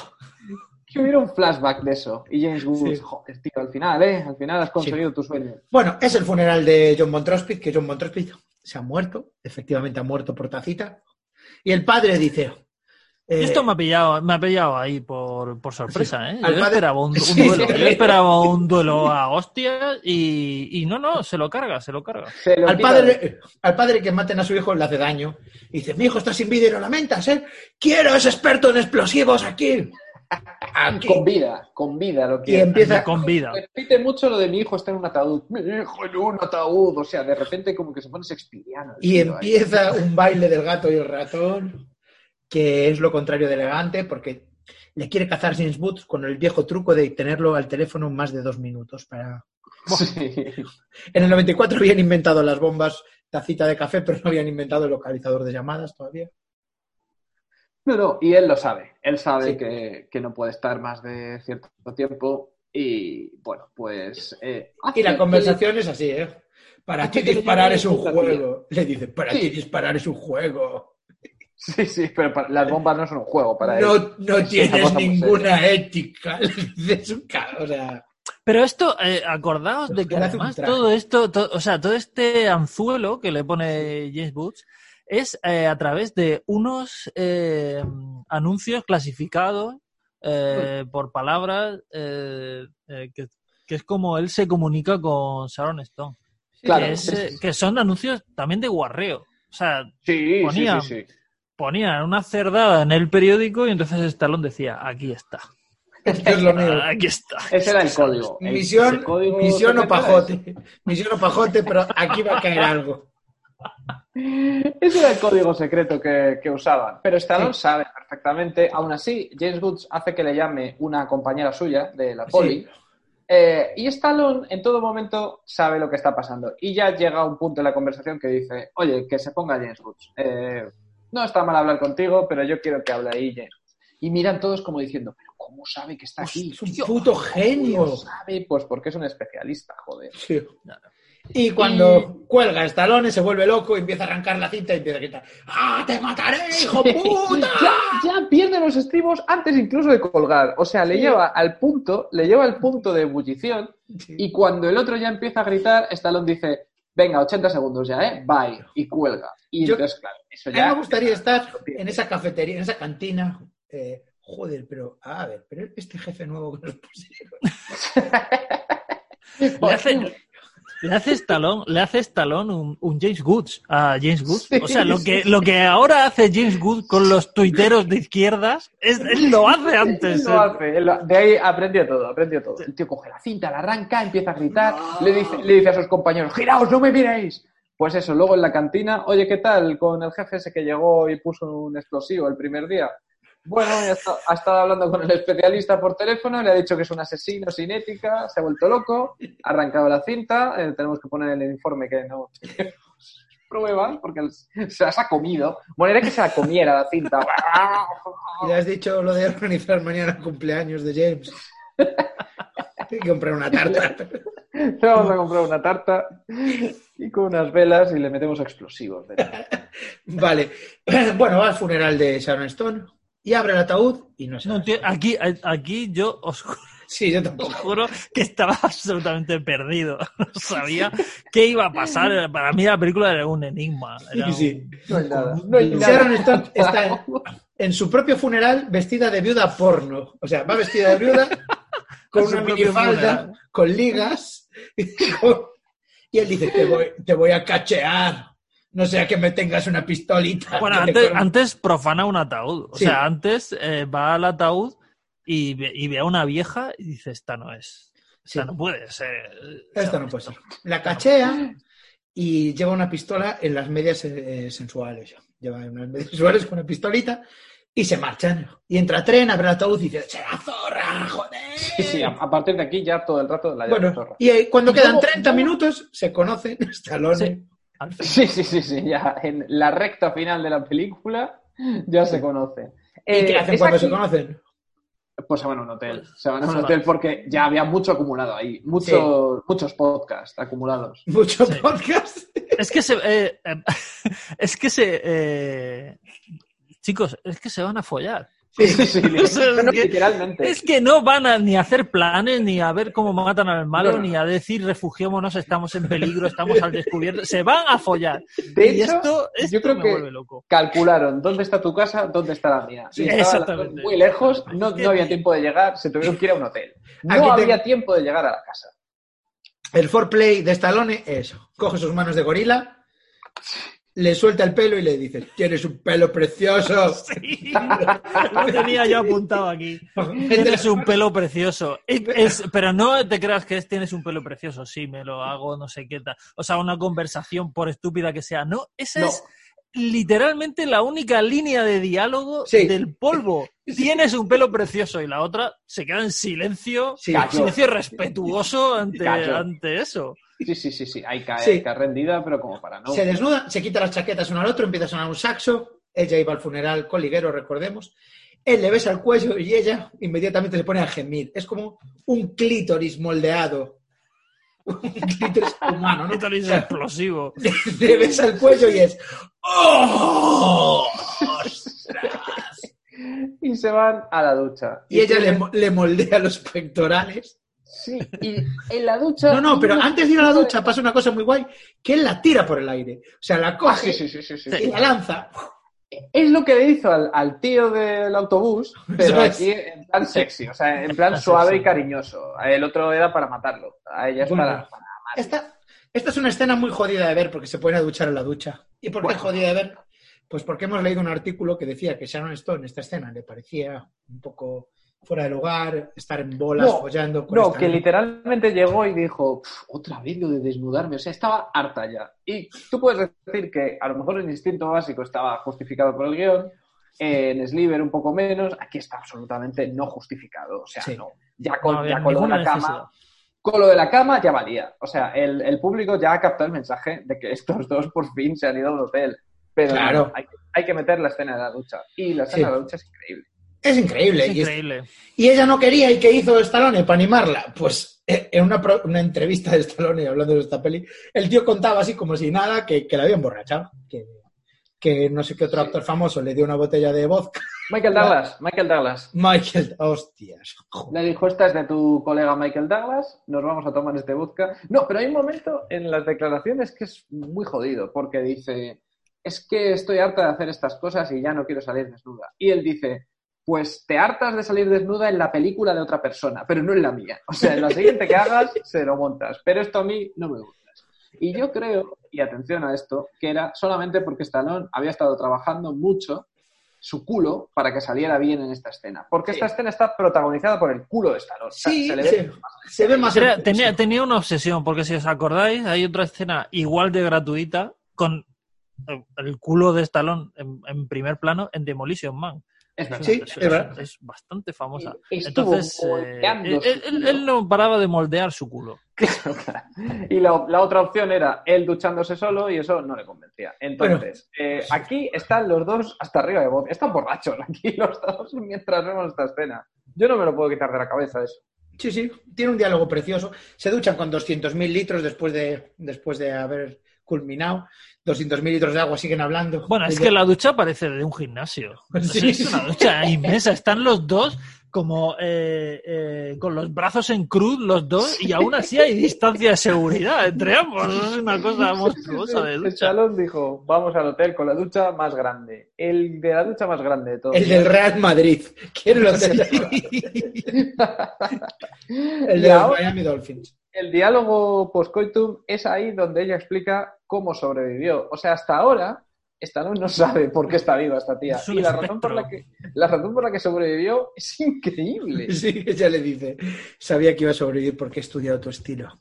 Siempre piensas en la detonación. Sé que nunca moriría porque eres el rey de las detonaciones.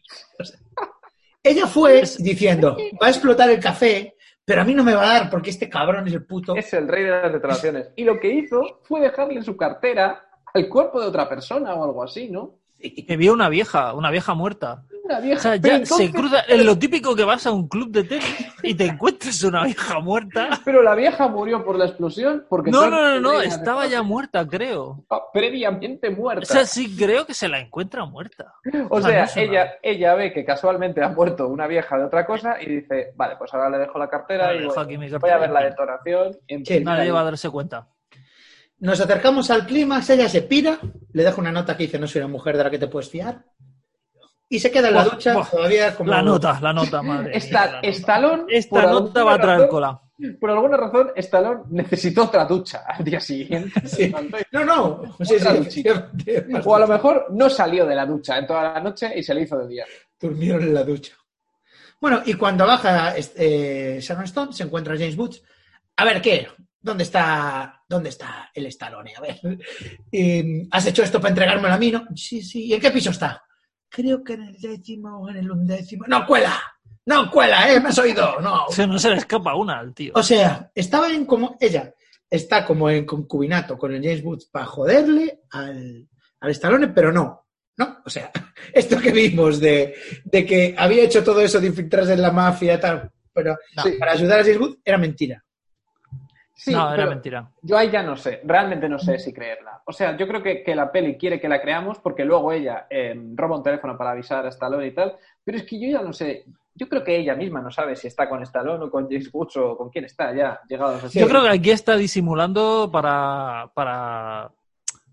eh, para, para despistar a James Woods y que no y que no suba pero pero es que igual está jugando con nuestras cabezas No se y sabe, no se no puede saber, no se puede saber. Sí. Bueno, James Woods va con sus, con sus malos, con sus secuaces, se monta en, en un eh, ascensor y aquí Sí. tenemos un diálogo que yo creo 100% que fue improvisado por Echa a un tío con una camisa muy hortera del ascensor, le dice salga de aquí y cómprese otra camisa.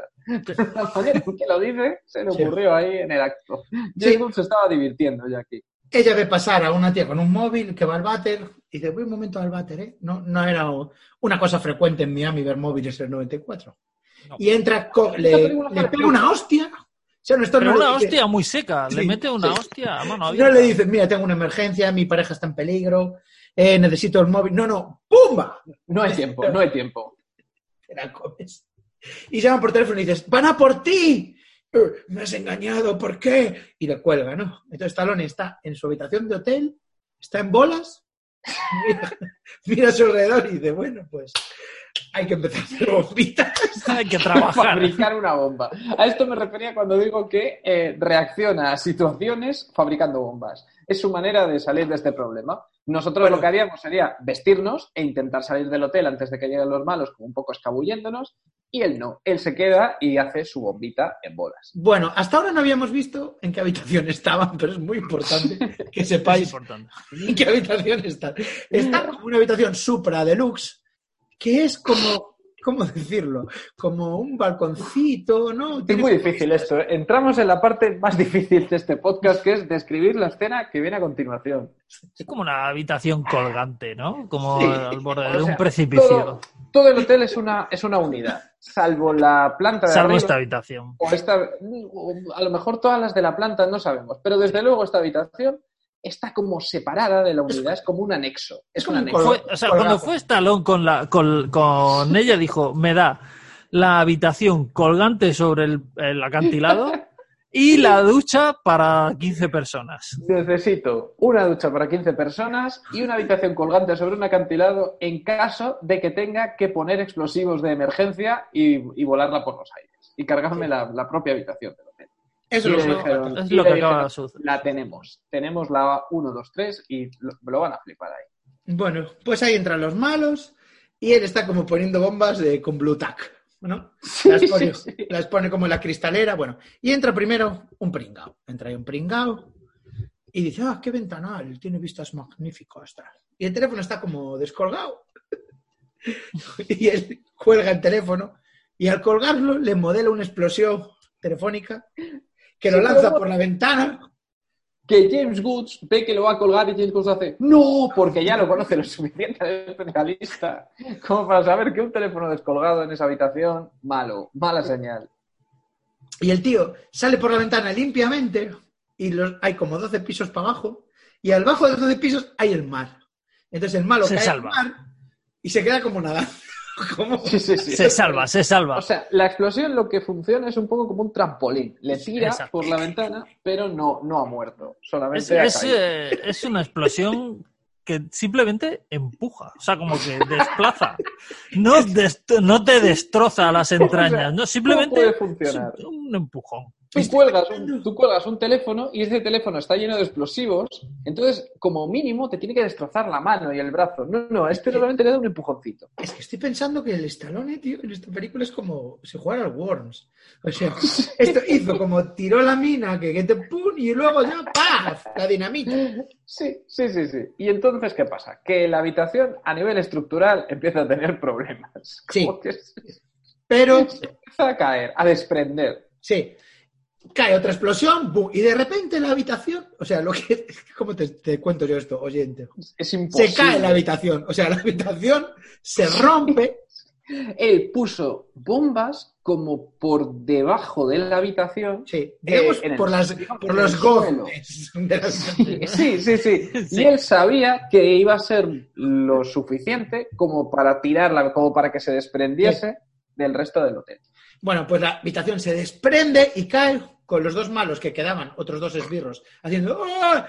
Y de repente vemos al que está nadando de antes, que se había salvado, Estaba nadando a los perritos, estaba queriendo irse. Yo estaba Oh, diciendo, vaya día, macho. tan buen especialista no será, porque yo de esta me he ido de rositas. Se cayó Y lo que sabía es agua. que le iba, le iba a caer una habitación de hotel encima. ¿Tú cómo le dices luego a los hijos de este hombre que su padre ha muerto porque le ha caído encima una habitación de hotel? causa ¿Cómo, de muerte, cómo se come eso? hospedaje en la cabeza. Pero mira, eh, digo yo, o sea, el tío se cayó al mar y podía haber nadado en cualquiera de las eh, cuatro direcciones o cuatro... ¿Sabes? Podía haber ido en cualquier vector, pero se quedó justo en el área donde luego... Claro, pero tú, pero tú cómo sabes que justo por ahí va, va a pasar, Claro. va a caer la habitación de hotel. ¿Cómo O es sea, posible? que ser- Tú no puedes prever eso, no lo puedes prever. Tienes que ser muy especialista de Dios, ¿eh? Bueno, aquí hay un homenaje a Alerta Máxima ahora mismo porque se va por la cocina. Es verdad. Una escena que Sí, vemos es mil veces en Alerta Máxima 1 y 2. Sin ir más lejos, empieza a matar a Peña con freidoras, con cuchillo, bueno, pues Cualquier cosa. Aquí ya sí que no hay tiempo para explosiones, aquí ya lo, lo primero que pilla. eh, empieza a sonar en el hotel la alarma de que se ha caído un piso del mar. Saben, saben Tenían, ya tenían una, dice el metre. Al fin podemos usar la, la alarma de, de de habitación desprendida. Es de estas que hay que meter una llave, que tienen que meter una llave los dos a la vez, sí, sí. y que eso es que se desprende la habitación. La de, no me digan más, la de la ducha gigante, ¿no? Que al final se ha caído. Y esto me parece vale, vale. una cosa de guion maravillosa, porque trincan a Sharon Stone, las llevan con el malo y el malo es como, bueno, el malo, el que queda. A ver, tú. ¿de qué vas? Eh, ¿Cuál es tu rollo? Y dice, no, que tu hijo mató a mis padres. Y el tío dice, ¿qué coño me dijo? Joder, los maté yo, yo soy el que organiza, joder. Aquí no mata a nadie, a nadie sin pasar por mí. O sea, a tu padre lo maté. Yo, yo fui el que mató a tus padres, ¿vale? Sí, sí. O sea, tú creías Sí, que, esa medalla. que a lo mejor no era lo más inteligente. Porque si hubiera dicho, hostia, bueno, pues venganza hecha, ¿no? Ya quedará cosa Ya vengada. Una por, No, no, una no. por tanto. Él, él se, quería, se quería colgar esa medalla y se la colgó. Sí. ¿Y ahora qué pasa? Ahora no sé lo que pasa. Es que- Ahora Nada, que se pasa- la, se, la, se la lleva James Woods a un descampado. Sí, pero como que la, la coge, la coge, como la va zarandeando ya por Sí. todas partes. Sí, sí, sí, la lleva ya como una muñeca repollo. Sí. Sí, sí, sí. Y, Y, le dice, "Tú y bueno, a- y le, explica, le explica un poco la situación. Sí, tiene que ir al hangar del especialista y, y para, el, para el final, para el clima final, que sea Sí. ahí en la casa del Y le dice, especialista. llámale. Sí, y Le le, dice, "Ya- llámale, llama, llama. tú Llama, llámate". llama. Y por ahí llama y entramos. Y le toca una teta y le dice, si te lavas podemos pasar una temporada juntos. Joder, James Wood, tío. No, no, ya- o sea, James Bond aquí ya tiene, tiene que morir, está Da clarísimo. asco extra. Sí, sí, sí, sí. Sí, aquí La cuestión es que le, es que le, le, le dice a cuando habla con Stallone, pues Stallone le dice, porque me has traicionado esto, madre mía, después de lo que ha pasado, que, te- que, que después de lo que ha pasado en la ducha, esto, lo otro. Y cuando se están despidiendo, le dice eh, Sharon Stone, bueno, tú acuérdate de la notita. Que te, Sí, es verdad. que te, es verdad. que te, que te he dejado. Tú acuérdate de la notita. No te digo más, ¿eh? No te digo más. La notita. ¿Pero Eh. qué estás hablando? ¿Me sacas en clave? No, no, no, no. no. Solo digo. Sí, No, no, claro, acu- James Gunn le dice, no, no, no, no, corta, corta, corta, corta. Le hace así como el gesto de las tijeras. Le hace, Sí, corta, sí. corta. Y la otra, la notita, la notita. Y entonces Stallone mira la notita que pone, que, que era como, no soy lo que te imaginas, o algo Sí. así. O soy No. peor de lo que te imaginas, o algo Sí, así. no te fíes de mí. Era algo. Ah, Sí, o no te fíes de mí. Y, y se queda pensando, ¿qué, ¿qué querrá decir esto? Sí, ¿a qué viene? ¿A qué viene esto? Esta movida. Bueno, eh, la dejan fuera y empiezan a aparecer Johnny Snipers por todas partes, ¿no? Sí, sí, sí, sí. Ya tienen rodeada la casa del especialista, bueno, la casa del especialista, el, la fábrica abandonada donde vive este hombre. Sí. Y empiezan a petar cosas, porque en, en la maquinita esa que tiene le empieza a decir, "Co- cuidado que ahora los intruders ya no están haciendo. Ya, ya hay intruders, ya hay intruders. Intruders sí, sí. 20. Y entonces empiezan a explotar cosas, llueven cangrejos. Y, y James Woods tiene un liderazgo criminal, digamos, discutible, porque está, ¿qué hacéis, inútiles? Venga, meteros ahí en la explosión, que sois unas mierdas.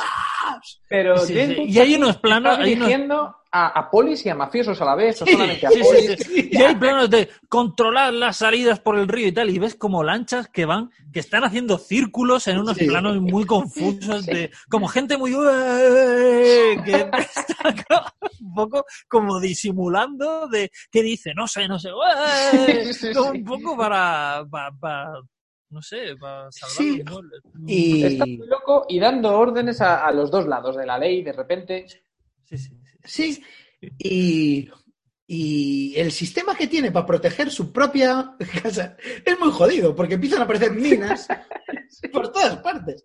Sí, O sea, sí. minas debajo de su como se, se ve un plano de minas, y igual hay 60 minas en la... O sea, o tú pones la alarma de Securitas para que no te entren ocupas en tu casa y si entra un ocupa, peta toda tu puta casa. Sí, sí. Incluso tú, porque tampoco él sabe bien dónde están las minas, no, no se lo sabe de memoria. No, Total, que James Wood dice, si quieres hacer algo, hazlo tú mismo. Entonces él entra, entra a la casa, entra, Entra. donde las minas. sí. Y llega el, el clímax le enseña en ese momento, le enseña un relicario que tiene con la foto de su madre. Y él le dice, "Olvida esto, deja ya este tema de las venganzas, hombre. Ya no es el momento, ¿no? otras cosas más importantes que hacer. Y James Wood va ahí armado con una pistola y dice, esto lo arreglo yo ahora. Sí. Y tenemos el, el cara a cara final. Bueno, peta todo, ¿no? Petan bombas, coches. Sí, está todo explotando alrededor. Y él se mete ahí, a la, a la No, boca del lobo. Él no puede disparar porque cualquier disparo puede carbonizar un área de no sé cuántos kilómetros. Y el clima es Stallone dándole a botones. Es y que pum, capum. Y explotan cosas cada vez que le da un botón. Y James Wood dice, los mejores profesionales, toda la informática, ¿y para qué? para nada. ¿Por qué dice eso? No, no ¿Para sé qué me pongo con el Excel? Sí, sí, sí, sí, sí. Total, que llegan ahí eh, y vamos ya a la muerte de James Woods porque es, es una obra maestra, la escena de la muerte. Literalmente el tío va como rebotando. Modeladísima. Sí, La sí, sí, primera sí. bomba, que tiene una mina como antipersonas en los pies, Sí. le saca volando, lo llevan contra una esquina, en esa esquina hay otra bomba, ¡plop! rebota hasta unas escaleras, ¡plop! Es un pinball humano. Sí. por humano, sí. Sí, sí. Va, pum, pum, pum, pum, pum, pum, pum. Ya está, como el coyote al que habíamos querido. mien- Mientras los otros lo están viendo y dicen, bueno, vámonos de aquí que va a explotar todo, tienen una escena en la que dejan claro que el gato se salva. Bueno, hay una conversación, ¿eh? Que antes de explotar le dice, eres un sentimental. Y él dice, ¿y qué hay de malo ser sentimental?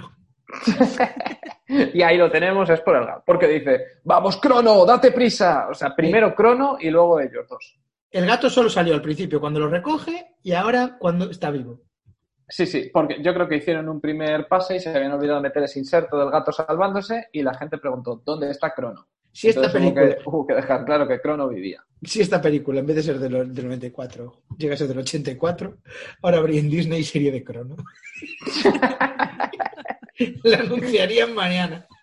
Yo la exijo, exijo una serie de las aventuras de Bomb- Crono. The.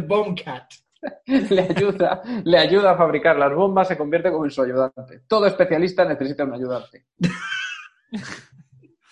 Bueno, y el final, eh, es que es, bueno, Es una maravilla, es una Sí. maravilla el final. ellos se van en su lanchita, desaparecen y queda de malo el único malo, pues El padre, el padre. El padre. el en una terraza y le entregan un sobre. A ver quién me mandará este sobrecito. Y lo abre y es el relicario con la foto de los padres. Y se estoy- Sí. ¿Y cuando ¿Cuáles abre- son las últimas palabras? ¿Cuáles son las últimas palabras? El relicario hace "Bip, bip, bip, bip", y él mira al cielo y dice ¡Cabrón de mierda!